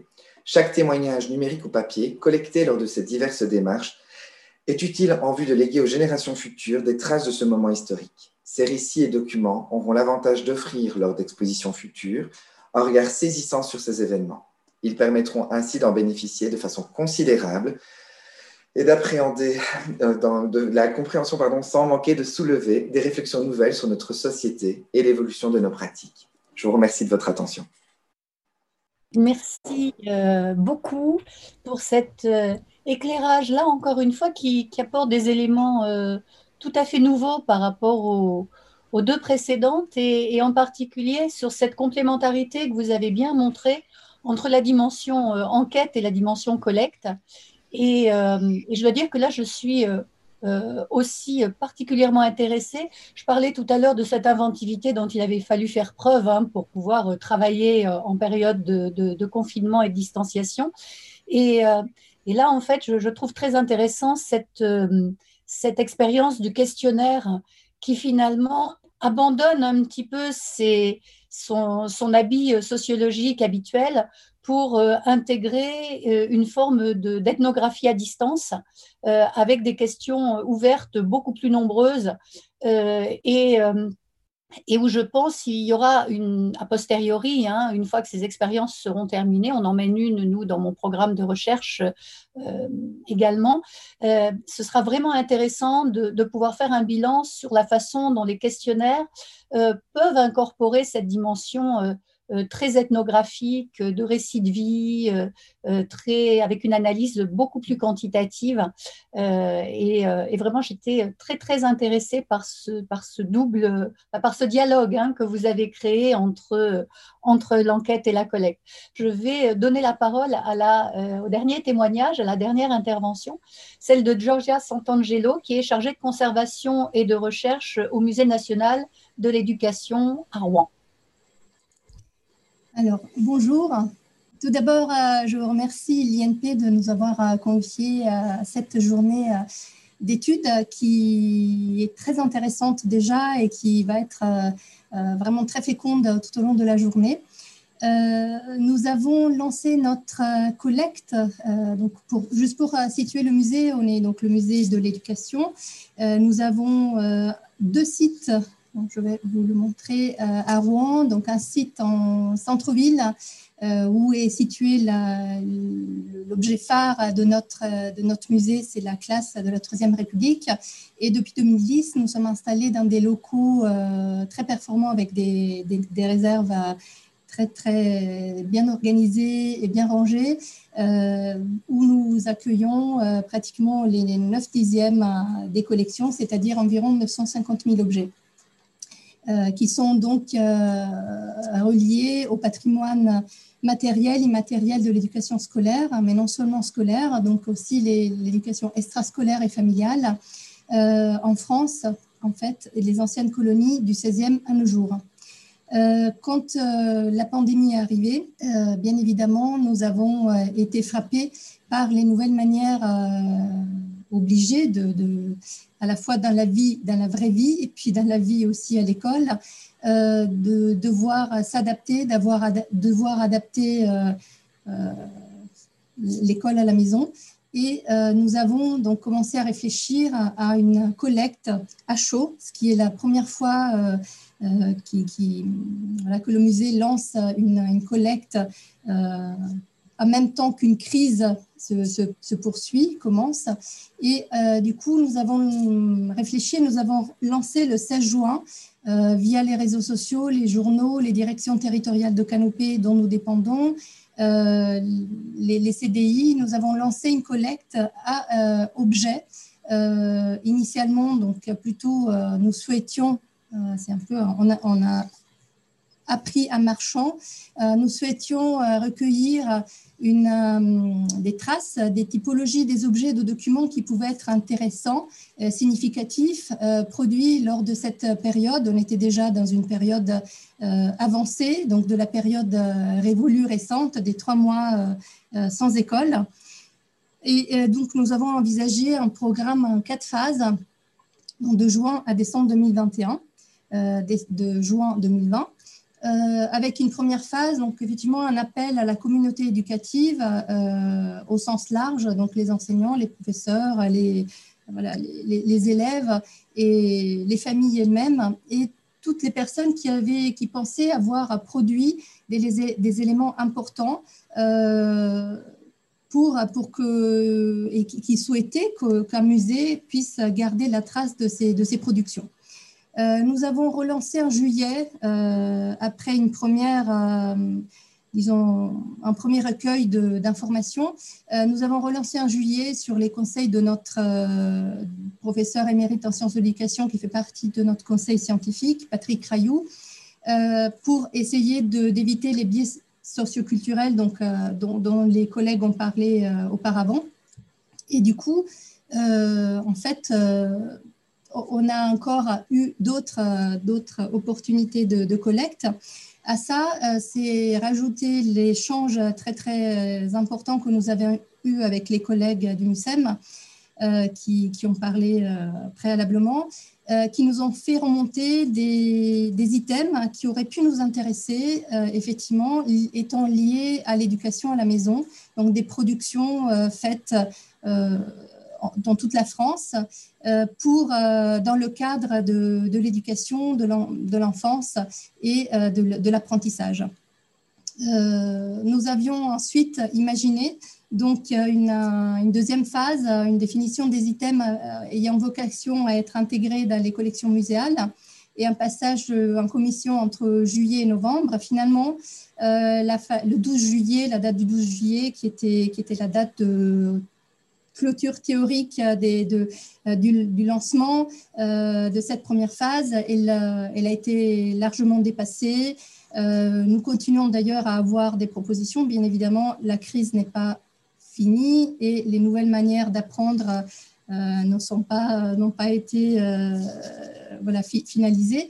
Donc, nous, continuons à, collecter euh, et comme les, collègues précédemment, nous sommes en lien perpétuel effectivement avec, les donateurs parce que les objets, euh, ils évoluent, parce que les questions, euh, voilà, il y a vraiment une demande d'échange et, de, effectivement, il y a de tous les côtés une vraie sensibilité, une vraie attention à effectivement cette, euh, cette, euh, cette, période inouïe, cette période qui, qui, n'a jamais été euh, même imaginable jusqu'en mars et qui s'est réellement produite, comment cette période a changé la vision des choses, comment elle a changé la vie et, notamment la vie et, les rapports élèves, enseignants, parents. nous nous sommes donnés aussi, donc jusqu'en mars 2021, la, une date pour collecter les objets. Euh, je pense que cette date va être, euh, va être certainement dépassée. Et puis, nous avions imaginé une, une phase d'études, inventaire, euh, d'études et valorisation scientifique via soit un portail documentaire adapté, soit des, un site web, soit une exposition dossier. ou une exposition virtuelle. Aujourd'hui, on, on, est prêt aussi également à envisager cette, cette opportunité. Euh, pour le, deuxième semestre 2021. Euh, euh, nous avions à l'époque créé une, adresse spécifique, Munae Éducation Confinée, à trezocanopé.fr. Alors, ce qui, est remonté donc, du terrain, Alors, et ce qui a fait aussi que la première phase a glissé un peu dans le temps, nous nous attendions à, une, à, une, remontée de typologie d'objets. En réalité, ce sont directement les objets qui sont, qui sont arrivés à nous. Euh, et nous, n'attendions pas autant d'objets numériques, mais effectivement, comme me le confirmait une, enseignante récemment, en fait, une, révolution s'est produite à l'école et du coup, nous sommes les témoins de cette révolution. Euh, qui du coup nous amène nous-mêmes à, nous poser d'autres questionnements et à devoir euh, prendre en charge des objets pour lesquels nous n'avons pas forcément l'habitude de, euh, sur lesquels nous n'avons pas forcément l'habitude de travailler. Alors nous avons une soixantaine de donateurs donc, qui se sont manifestés soit directement par notre appel à, objets, pardon, soit une trentaine via le, le MUSEM. Et euh, la, typologie, la, typologie est euh, essentiellement euh, virtuelle. On a quelques, quelques objets physiques, une toute petite dizaine. Néanmoins, donc dans ces objets physiques, on a un cas particulier qui est une, une famille monoparentale d'Yveline qui nous a vraiment confié tout toute la production de ces, de ces trois mois d'école à la maison. Euh, la production à la fois un lien avec l'enseignant, la production aussi euh, dans les loisirs limités forcément par la, non-possibilité de sortir, mais du coup euh, les poèmes écoutés au téléphone, les, échanges avec la, grand-mère, etc. Donc on a un, corpus très important lié et qui, prend en compte vraiment du, planning de la maman euh, qui, qui, travaillait à la, qui télétravaillait jusqu'à euh, vraiment au détail, euh, plus détails plus, du, dessin du petit Adrien de, 6 ans.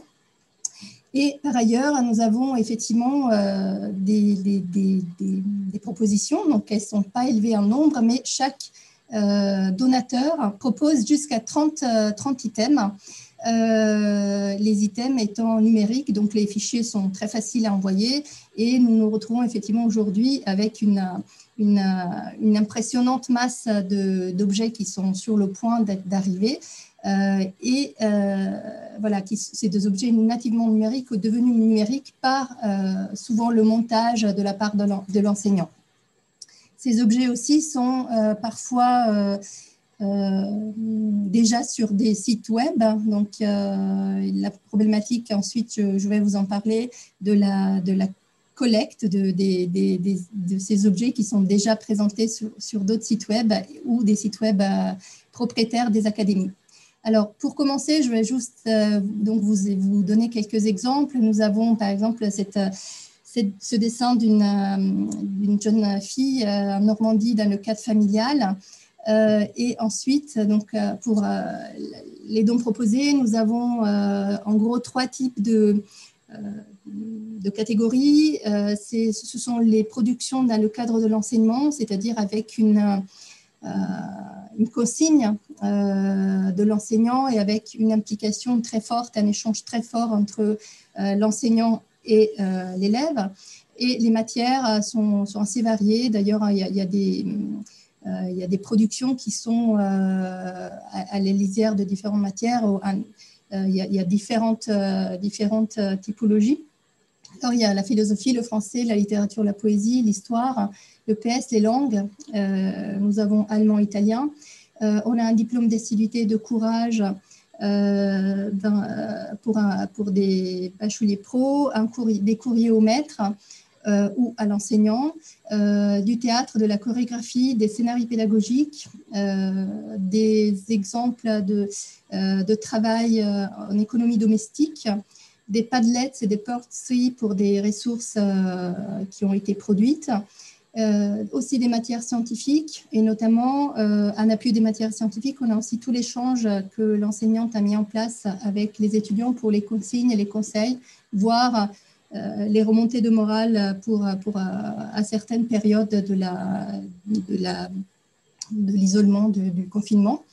Et ensuite, effectivement, des demandes de journaux de confinement, des demandes, euh, des consignes autour des journaux de confinement ou des projets art plastique, géographie, très, très intéressants du point de vue graphique. Dans le cadre familial, il y a eu des productions de dictées intergénérationnelles, donc avec par exemple une, une grand-mère à distance qui, dictait à ses deux, enfants. Euh, des dessins, des productions de dessins euh, très très importantes, un blog avec des histoires, euh, l'histoire des femmes racontées par la jeune fille et enregistrée et mise en ligne, un journal de bord ou des, cahiers de confinement et ensuite effectivement des dessins de coronavirus, des quiz, des dessins pour les personnes âgées, des masques en papier sulfurisé, des plannings hebdomadaires, des mangas. Et puis, euh, un, disons un, item un peu à part, donc euh, des masques pour enfants euh, qui nous, ont, nous sont parvenus assez rapidement dans cette collecte. Ensuite, donc, nous avons commencé une petite analyse rapide sur les provenances. Alors, la, provenance la plus importante est, Dijon en particulier, où, où, a priori il y a un collège ou une, entier qui a participé à la, à la collecte et nous attendons d'avoir plus de renseignements pour euh, effectivement euh, euh, voir quel était, si c'était le même professeur qui avait suggéré cette, voilà, cette adhésion à, la, à, la, collecte. Sinon, nous avons une, relativement bonne représentation de la France métropolitaine. Alors avec effectivement ce manque du reste de la France, pour lequel nous irons certainement chercher des renseignements auprès de notre professeur pour essayer de combler les, les trous aujourd'hui euh, présents. Pour, euh, par niveau filière, donc nous avons encore une fois, alors, euh, nous avons du lycée technologique général, du lycée professionnel, du primaire, du collège. et nous avons aussi un collège Ulysse qui, qui, est, voilà, qui, est, qui est assez intéressant. ici, quelques objets, donc avec des échanges avec le professeur, par exemple, l'enseignant pardon, qui a, qui a reçu euh, des lettres euh, pratiquement quotidiennes de, de la part de ses, de ses, élèves de primaire, euh, le masque dont je vous parlais tout à l'heure. les défis aussi, il faut, faut, savoir que les enfants étaient, étaient physiquement confinés comme les adultes. Et du coup, une, des, une, des, difficultés, c'était non seulement de leur faire école, mais aussi de les, de leur faire de l'activité. Donc, nous avons ici ce que l'enseignante a appelé le défi numéro 4, avec quelques exercices à faire. Euh, encore des dessins, un dessin d'enfant euh, à propos du sport, euh, mais fait à la maison. ici, on voit le, par exemple la, consigne de l'enseignant, donc le, jour du, du, confinement. Et il s'agit d'un journal à plusieurs mains euh, écrit à plusieurs mains, donc où il y a euh, une dizaine d'écoliers qui ont, qui ont participé et euh, notamment les, les réponses voilà, de, de, cette, de, cet élève qui effectivement commence par dire que le 24e jour de confinement, ça commence à faire long. Euh, par contre, il avance dans son niveau de, Fortnite. Euh, il arrive quand même à faire 70 sauts consécutifs à la corde à sauter et euh, il vise les 100 sauts à la fin de la semaine. Donc, il y, a, quand même de l'espoir et heureusement que y a, ces, objets nous touchent particulièrement parce que c'est des objets sensibles euh, ce sont des objets qui, nous renvoient à notre propre quotidien d'adulte, mais qui, avec la complexité ultérieure de, l'explication à des enfants qui sont à un âge euh, pour lequel la sociabilité et la socialisation est, vraiment l'importante, en plus de l'apprentissage. Donc, je vais vous parler de, des cahiers Ulysse. Euh, avec effectivement la consigne et puis les questions de compréhension. Euh, effectivement, euh, quelques enseignants s'est amusés à envoyer aux élèves des, voilà, des questionnaires, quiz pour savoir quel était euh, leur, voilà, leur, état d'esprit, souvent angoissé par ailleurs. ici, nous avons une leçon de VTT à distance, des, fiches donc, pour, pour apprendre la, sécurité routière aux élèves. Voilà, donc ensuite, nous avons les, les, compositions pour la fête de la nature, euh, toujours à distance, organisées. Donc chacun faisait le, petit dessin et puis l'enseignante a organisé euh, euh, des sortes d'expositions virtuelles qui sont parfois déjà en ligne. nous avons ici des dessins assez parlants aussi de cette, cette période où, il y a à la fois la, libération, la, volonté de, liberté de, des oiseaux qui sont, peints en couleur hein, sur quand même un fond euh, de journal qui renvoie à l'actualité et aussi euh, cette, situation angoissante de, l'oiseau en cage, euh, comme, les enfants pouvaient se sentir. Après, on a effectivement ici l'exemple de la dictée téléphonique, donc avec une, session dictée et puis de la part de la grand-mère, une session ensuite de, correction. une page d'une manga faite par une, élève de collège euh, où effectivement la, problématique est aussi euh, non seulement le travail, mais euh, voilà, le travail à la maison, donc la connexion importante pour l'école à la maison, mais également pour être en lien avec, avec les, amis. des productions maison encore avec voilà, des, des, cahiers de confinement. des projets art plastique géographie dont je vous parlais euh, tout à l'heure, où effectivement on a un monde euh, un peu euh, étrange, comme voilà, qui, qui, qui, représente quand même la situation, je pense, assez anxiogène, où tout s'écroule, voilà, toutes nos, toutes nos certitudes s'écroulent.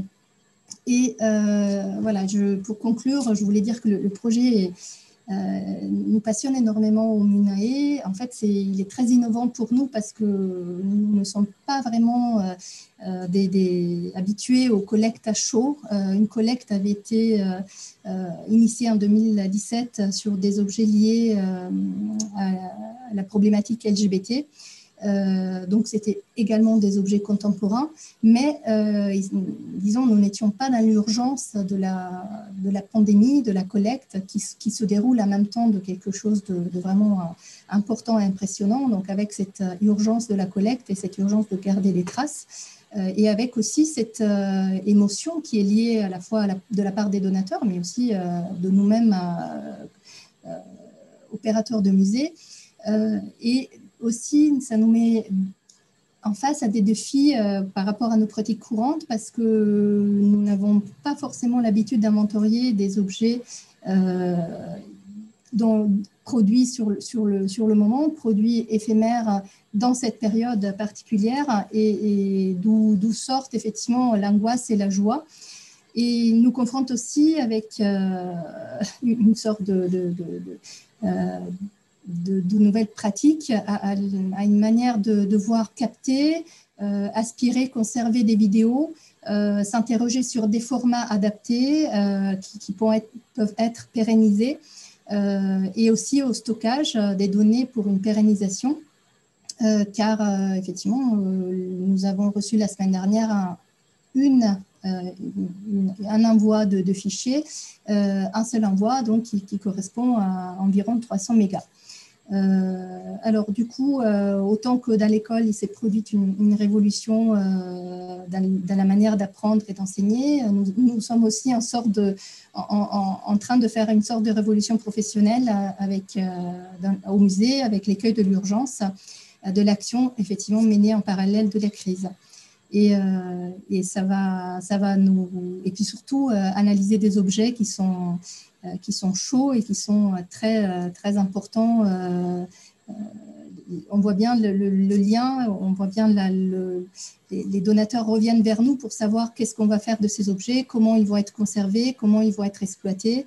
ils ont vraiment la, sensation de nous confier une partie d'eux-mêmes. D'ailleurs, c'est très important parce qu'il s'agit surtout de convaincre les familles, mais aussi les enfants, parce que c'est quand même une, une, grosse séparation de euh, de, transmettre au musée, de, donner au musée quelque chose qu'ils ne pourront pas reprendre pour, les objets physiques. Et dans cette euh, constitution donc, de, collection nouvelle, nous, sommes, euh, nous avons constitué à la base une, une, commission interne où il y a tous les collègues, mais aussi des compétences en, en conservation et en informatique. Et nous sommes appuyés par notre conseil scientifique où il y a des, historiens, des sociologues euh, notamment. Euh, nous sommes appuyés par la mission des archives et du patrimoine culturel ministère de l'Éducation nationale et de la jeunesse, donc M. Cyprien Henry, et par, dans nos réflexions par le département de l'éducation, de la culture et des affaires sociales des archives nationales, en particulier Mme Cécile Fabrice. Et nous sommes en lien effectivement avec la FEMS et le MUSEM et, le musée de Bretagne tout particulièrement euh, pour euh, toutes les questions d'archivage euh, et, de collecte de, ce genre d'items. Et notamment aujourd'hui, nous, nous sommes en cours de discussion avec les archives nationales pour envisager une solution de pérennisation et de mise à disposition des éléments numériques issus de la collecte, donc une sorte de, visibilité euh, commune. Et nous sommes également en contact avec le, le Covid-19 au muséum. Alors, les prochaines étapes, c'est le rapatriement des fichiers numériques les et les dons matériels, l'identification des problèmes posés par la détention, l'archivage et le stockage, et la mise à disposition de ces collections, euh, notamment euh, tous les problèmes de droit et de, stockage, donc d'espace de stockage et de pérennité des, formats. Et les problèmes de droit sont nombreux. il y a à la fois des, droits de, propriété intellectuelle, mais aussi des droits euh, donc notamment pour les, objets qui sont sur des sites euh, académiques, mais aussi des représentations d'enfants qui sont mineurs. Donc, il faut demander euh, l'autorisation aux parents et par exemple, dans, dans l'essai de Britannicus, j'ai essayé de couper la partie où il n'y avait pas des musiques de fond, mais du coup, il y a toute une étude qui doit être faite sur la, possibilité d'abord de collecter et puis de mettre à disposition de nos, euh, sur, notre site web d'abord, de, mettre à disposition ces matériaux euh, avec toutes les, en respectant à la fois le RGPD et toutes les normes de droit. Euh, et ensuite, effectivement, la mise en valeur prochainement pour les, sur le portail des documentaires. Je vous remercie. Merci, merci beaucoup pour, cette intervention qui là nous, a permis bah, de, faire une plongée dans un milieu euh, particulier, hein, euh, voilà, qui est euh, le, milieu de l'éducation. On, pourrait imaginer d'ailleurs qu'il puisse y avoir des enquêtes du même type dans les milieux de la santé, de voilà, ces milieux qui ont été directement impactés par le, par le Covid. et puis, ce que je trouve très intéressant aussi, c'est que c'est ce que vous avez dit de la prépondérance des matériaux numériques et du coup des nouveaux défis euh, que euh, ça pose euh, en matière bah, de traitement, de conservation, etc. Et là, on, voit encore que, ce chantier Covid ouvre des choses qui vont sans doute dépasser très très largement cette thématique et avoir une influence profonde et, à long terme sur la façon de travailler dans les musées, mais aussi dans la recherche et, euh, je pense que ça, ce sera peut-être, ça fera peut-être partie des, effets positifs parce que voilà, il faut euh, toujours en trouver des effets euh, positifs à, long terme de, de, ce que nous avons été obligés de, de, mettre en place et, de ce que nous avons collecté aussi et des, nouvelles façons de le faire. Si le public a des questions, c'est le moment de les écrire dans, dans le chat.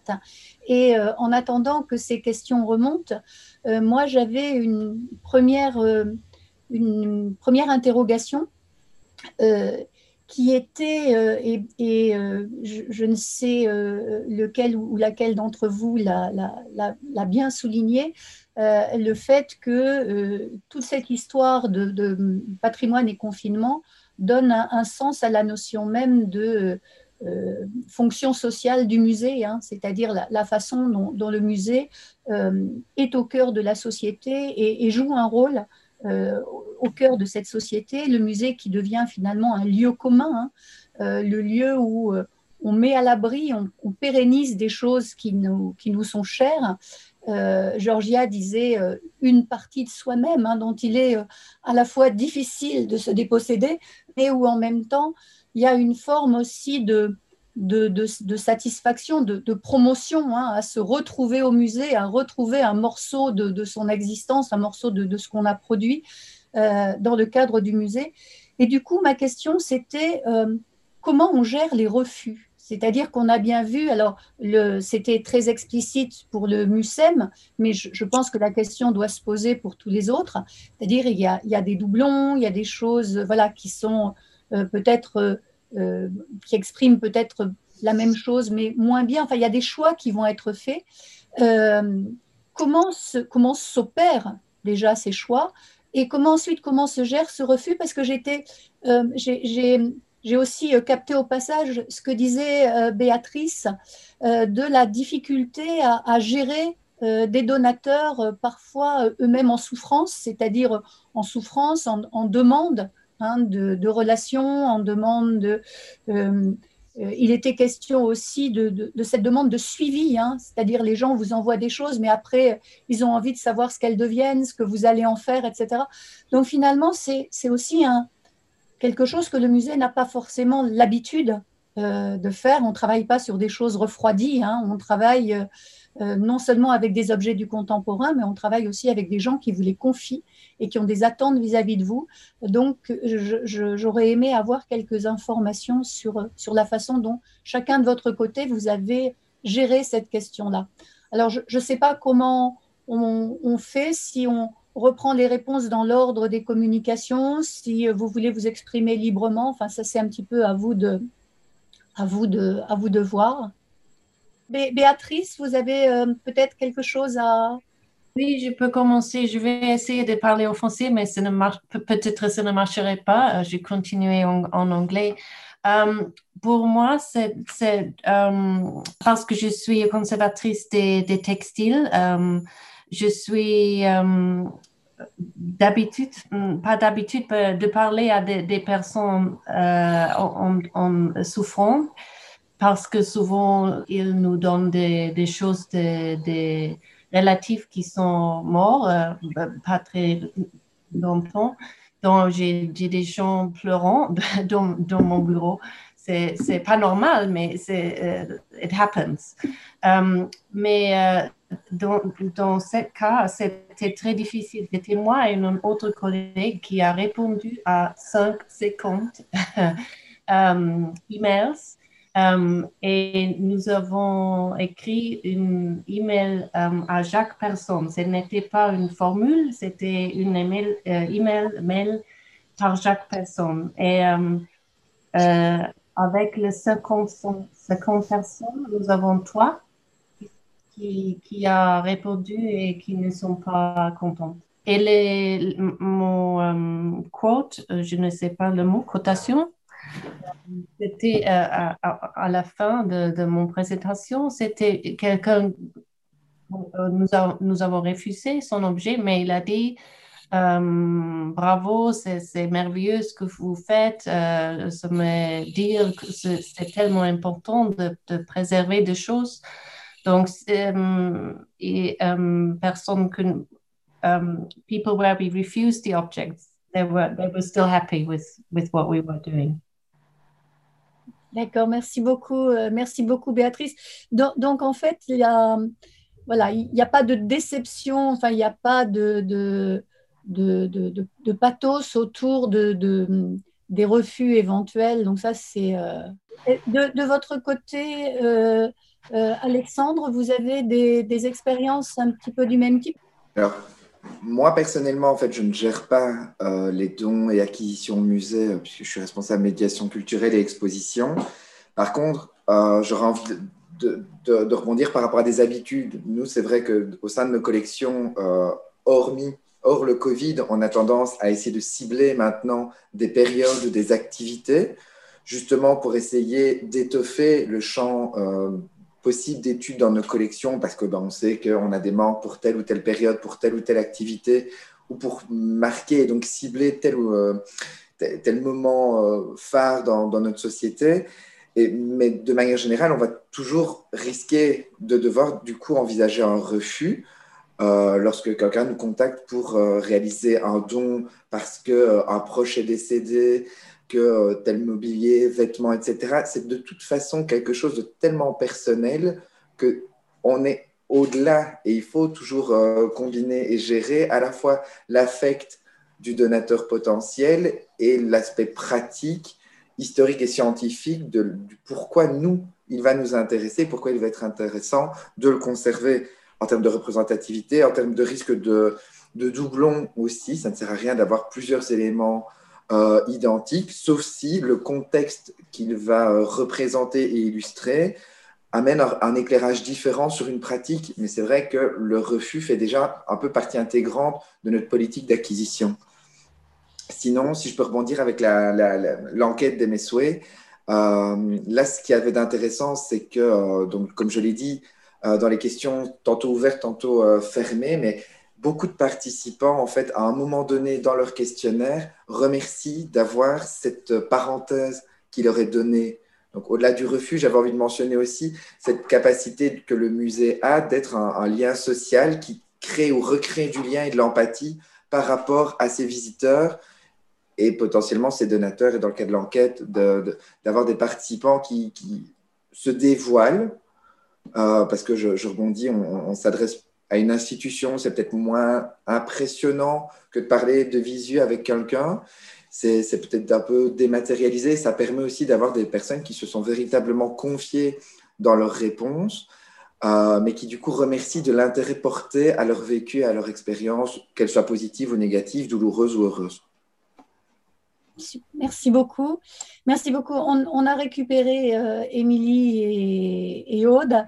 L'idée, c'était de, de savoir si euh, le, fait qu'on soit dans une collecte participative, c'est-à-dire on, sollicite en quelque sorte les gens hein, pour vous donner des matériaux, est-ce que ça change quelque chose dans la gestion des refus, dans la difficulté à, refuser justement ce qui est pas simplement un don volontaire euh, de quelqu'un, mais, voilà, qui, est la réponse aussi à une sollicitation.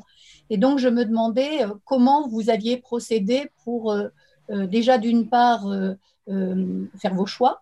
Euh, et puis ensuite, pour euh, expliquer aux gens que finalement, ce qu'ils avaient donné et, qui est une partie d'eux-mêmes, enfin ce qu'ils vous proposaient et qui est une partie d'eux-mêmes, bah, vous ne pouviez finalement pas le prendre. Et quelles étaient les réactions que cela suscitait? Nous, dès l'appel, dès l'appel à collecte, bien préciser que c'était des, des propositions, qu'on aurait ensuite une, phase, une première phase de tri euh, pour faire venir physiquement des objets sur place et que même à ce stade-là, on se laissait encore une marge de manœuvre parce qu'il y avait les instances décisionnelles d'inscription à l'inventaire. Donc le processus, il était assez clair dès le départ.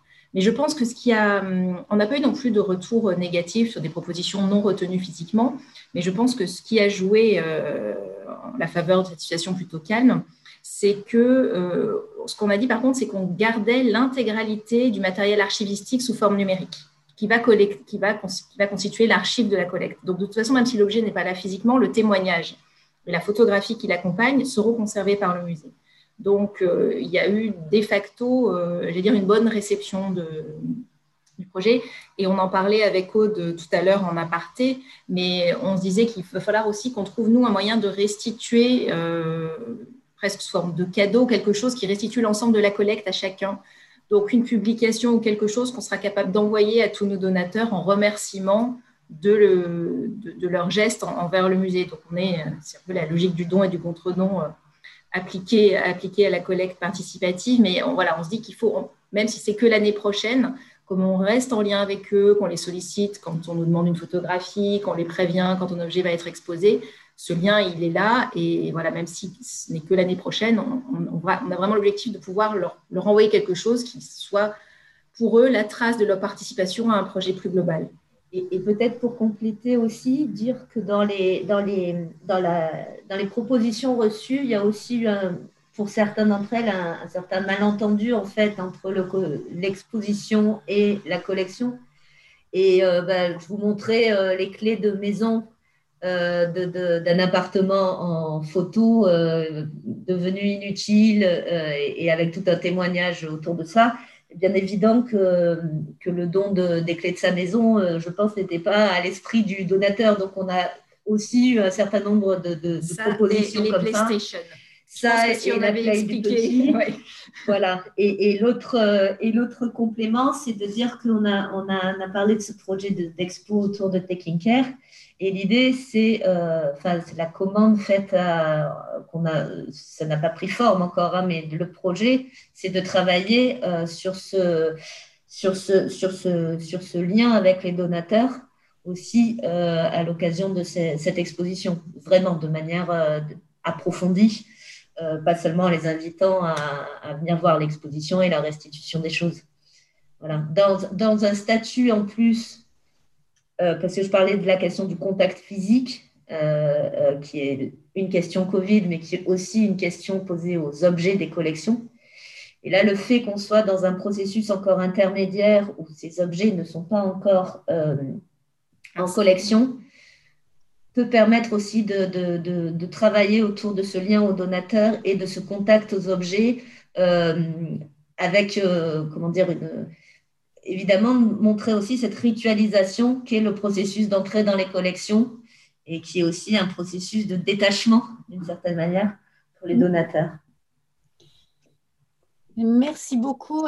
Georgia, peut-être pour finir ce petit tour de, table Alors, nous sommes, euh, comme tous les collègues auparavant, euh, habitués au tri. Euh, le tri des collections, c'est vraiment, ça fait partie de notre, de notre ADN, surtout dans un musée de société. Euh, nous n'avons pas forcément les vêtements, mais nous, avons les cahiers, les livres, euh, livres d'école et toutes les traces matérielles euh, du parent, du grand-parent qui est décédé. Et on retrouve des caisses d'items possibles et tous les, tous les objets possibles et imaginables qui, pourraient intéresser le musée. Donc, on, on a déjà une, nous, une politique d'acquisition très stricte qui est affichée sur le site. Donc, on est dans ce cas-là, on est plus habitué effectivement à dire non, cette année, euh, nous ne prenons plus de cahiers d'élèves. Euh, dans ce cas-là, alors nous avons eu, les propositions sont tellement euh, euh différentes parce que voilà, l'art plastique, à la fois c'est une matière, mais elles sont elles-mêmes euh, mises en pratique autrement. Que pour le moment, nous avons très peu de refus, mais un peu comme le MUSEM, nous nous rassurons le, donateur en disant que de toute manière, soit ça rentre en collection, soit ça rentre en documentation. C'est-à-dire que ce travail-là, il n'est pas perdu. Euh, il, est un peu, euh, euh, c'est un instant T, c'est le travail de quelqu'un, d'une classe, d'un individu, d'un professeur, d'une grand-mère, d'une maman. C'est un moment figé euh, qu'on ne veut pas perdre. Et, toute matière qui nous a été envoyée euh, va être euh, sauvegardée, alors avec des niveaux de sauvegarde différents, hein, mais du coup, soit par le biais de l'inventaire, donc de l'entrée en collection nationale, soit par le biais de, la documentation qui du coup contextualise aussi, complète le cadre et qui va être mise à disposition effectivement de, de nos chercheurs et des, étudiants qui, plongeront euh, sur ça, voire euh, peut-être euh, que, cette documentation-là fera partie aussi annexe de, la future, du futur portail, du futur. voilà, c'est quand même une manière de, remercier pour, cette participation et puis d'avoir un œil vraiment très très large sur la production qui était vraiment énorme. Je, tiens à souligner, euh, pour ce qui nous est parvenu jusqu'ici, d'une très grande qualité, d'un très grand soin, une très grande qualité. Je pense que de l'école primaire au collège, au lycée, nous avons eu des propositions qui sont bluffantes et éblouissantes. Nous sommes, nous sommes ravis merci beaucoup, euh, Georgia. Il y a deux intervenants de, l'après-midi qui, ont levé la main pour intervenir. Donc, il y a Monsieur, monsieur Rosenolk qui, euh, qui est en charge du musée euh, virtuel du Covid qui voulait intervenir. Donc, peut-être que Monsieur Rosenolk, vous pouvez parler maintenant. Bonjour à tous hein, d'abord et merci pour cette invitation aussi.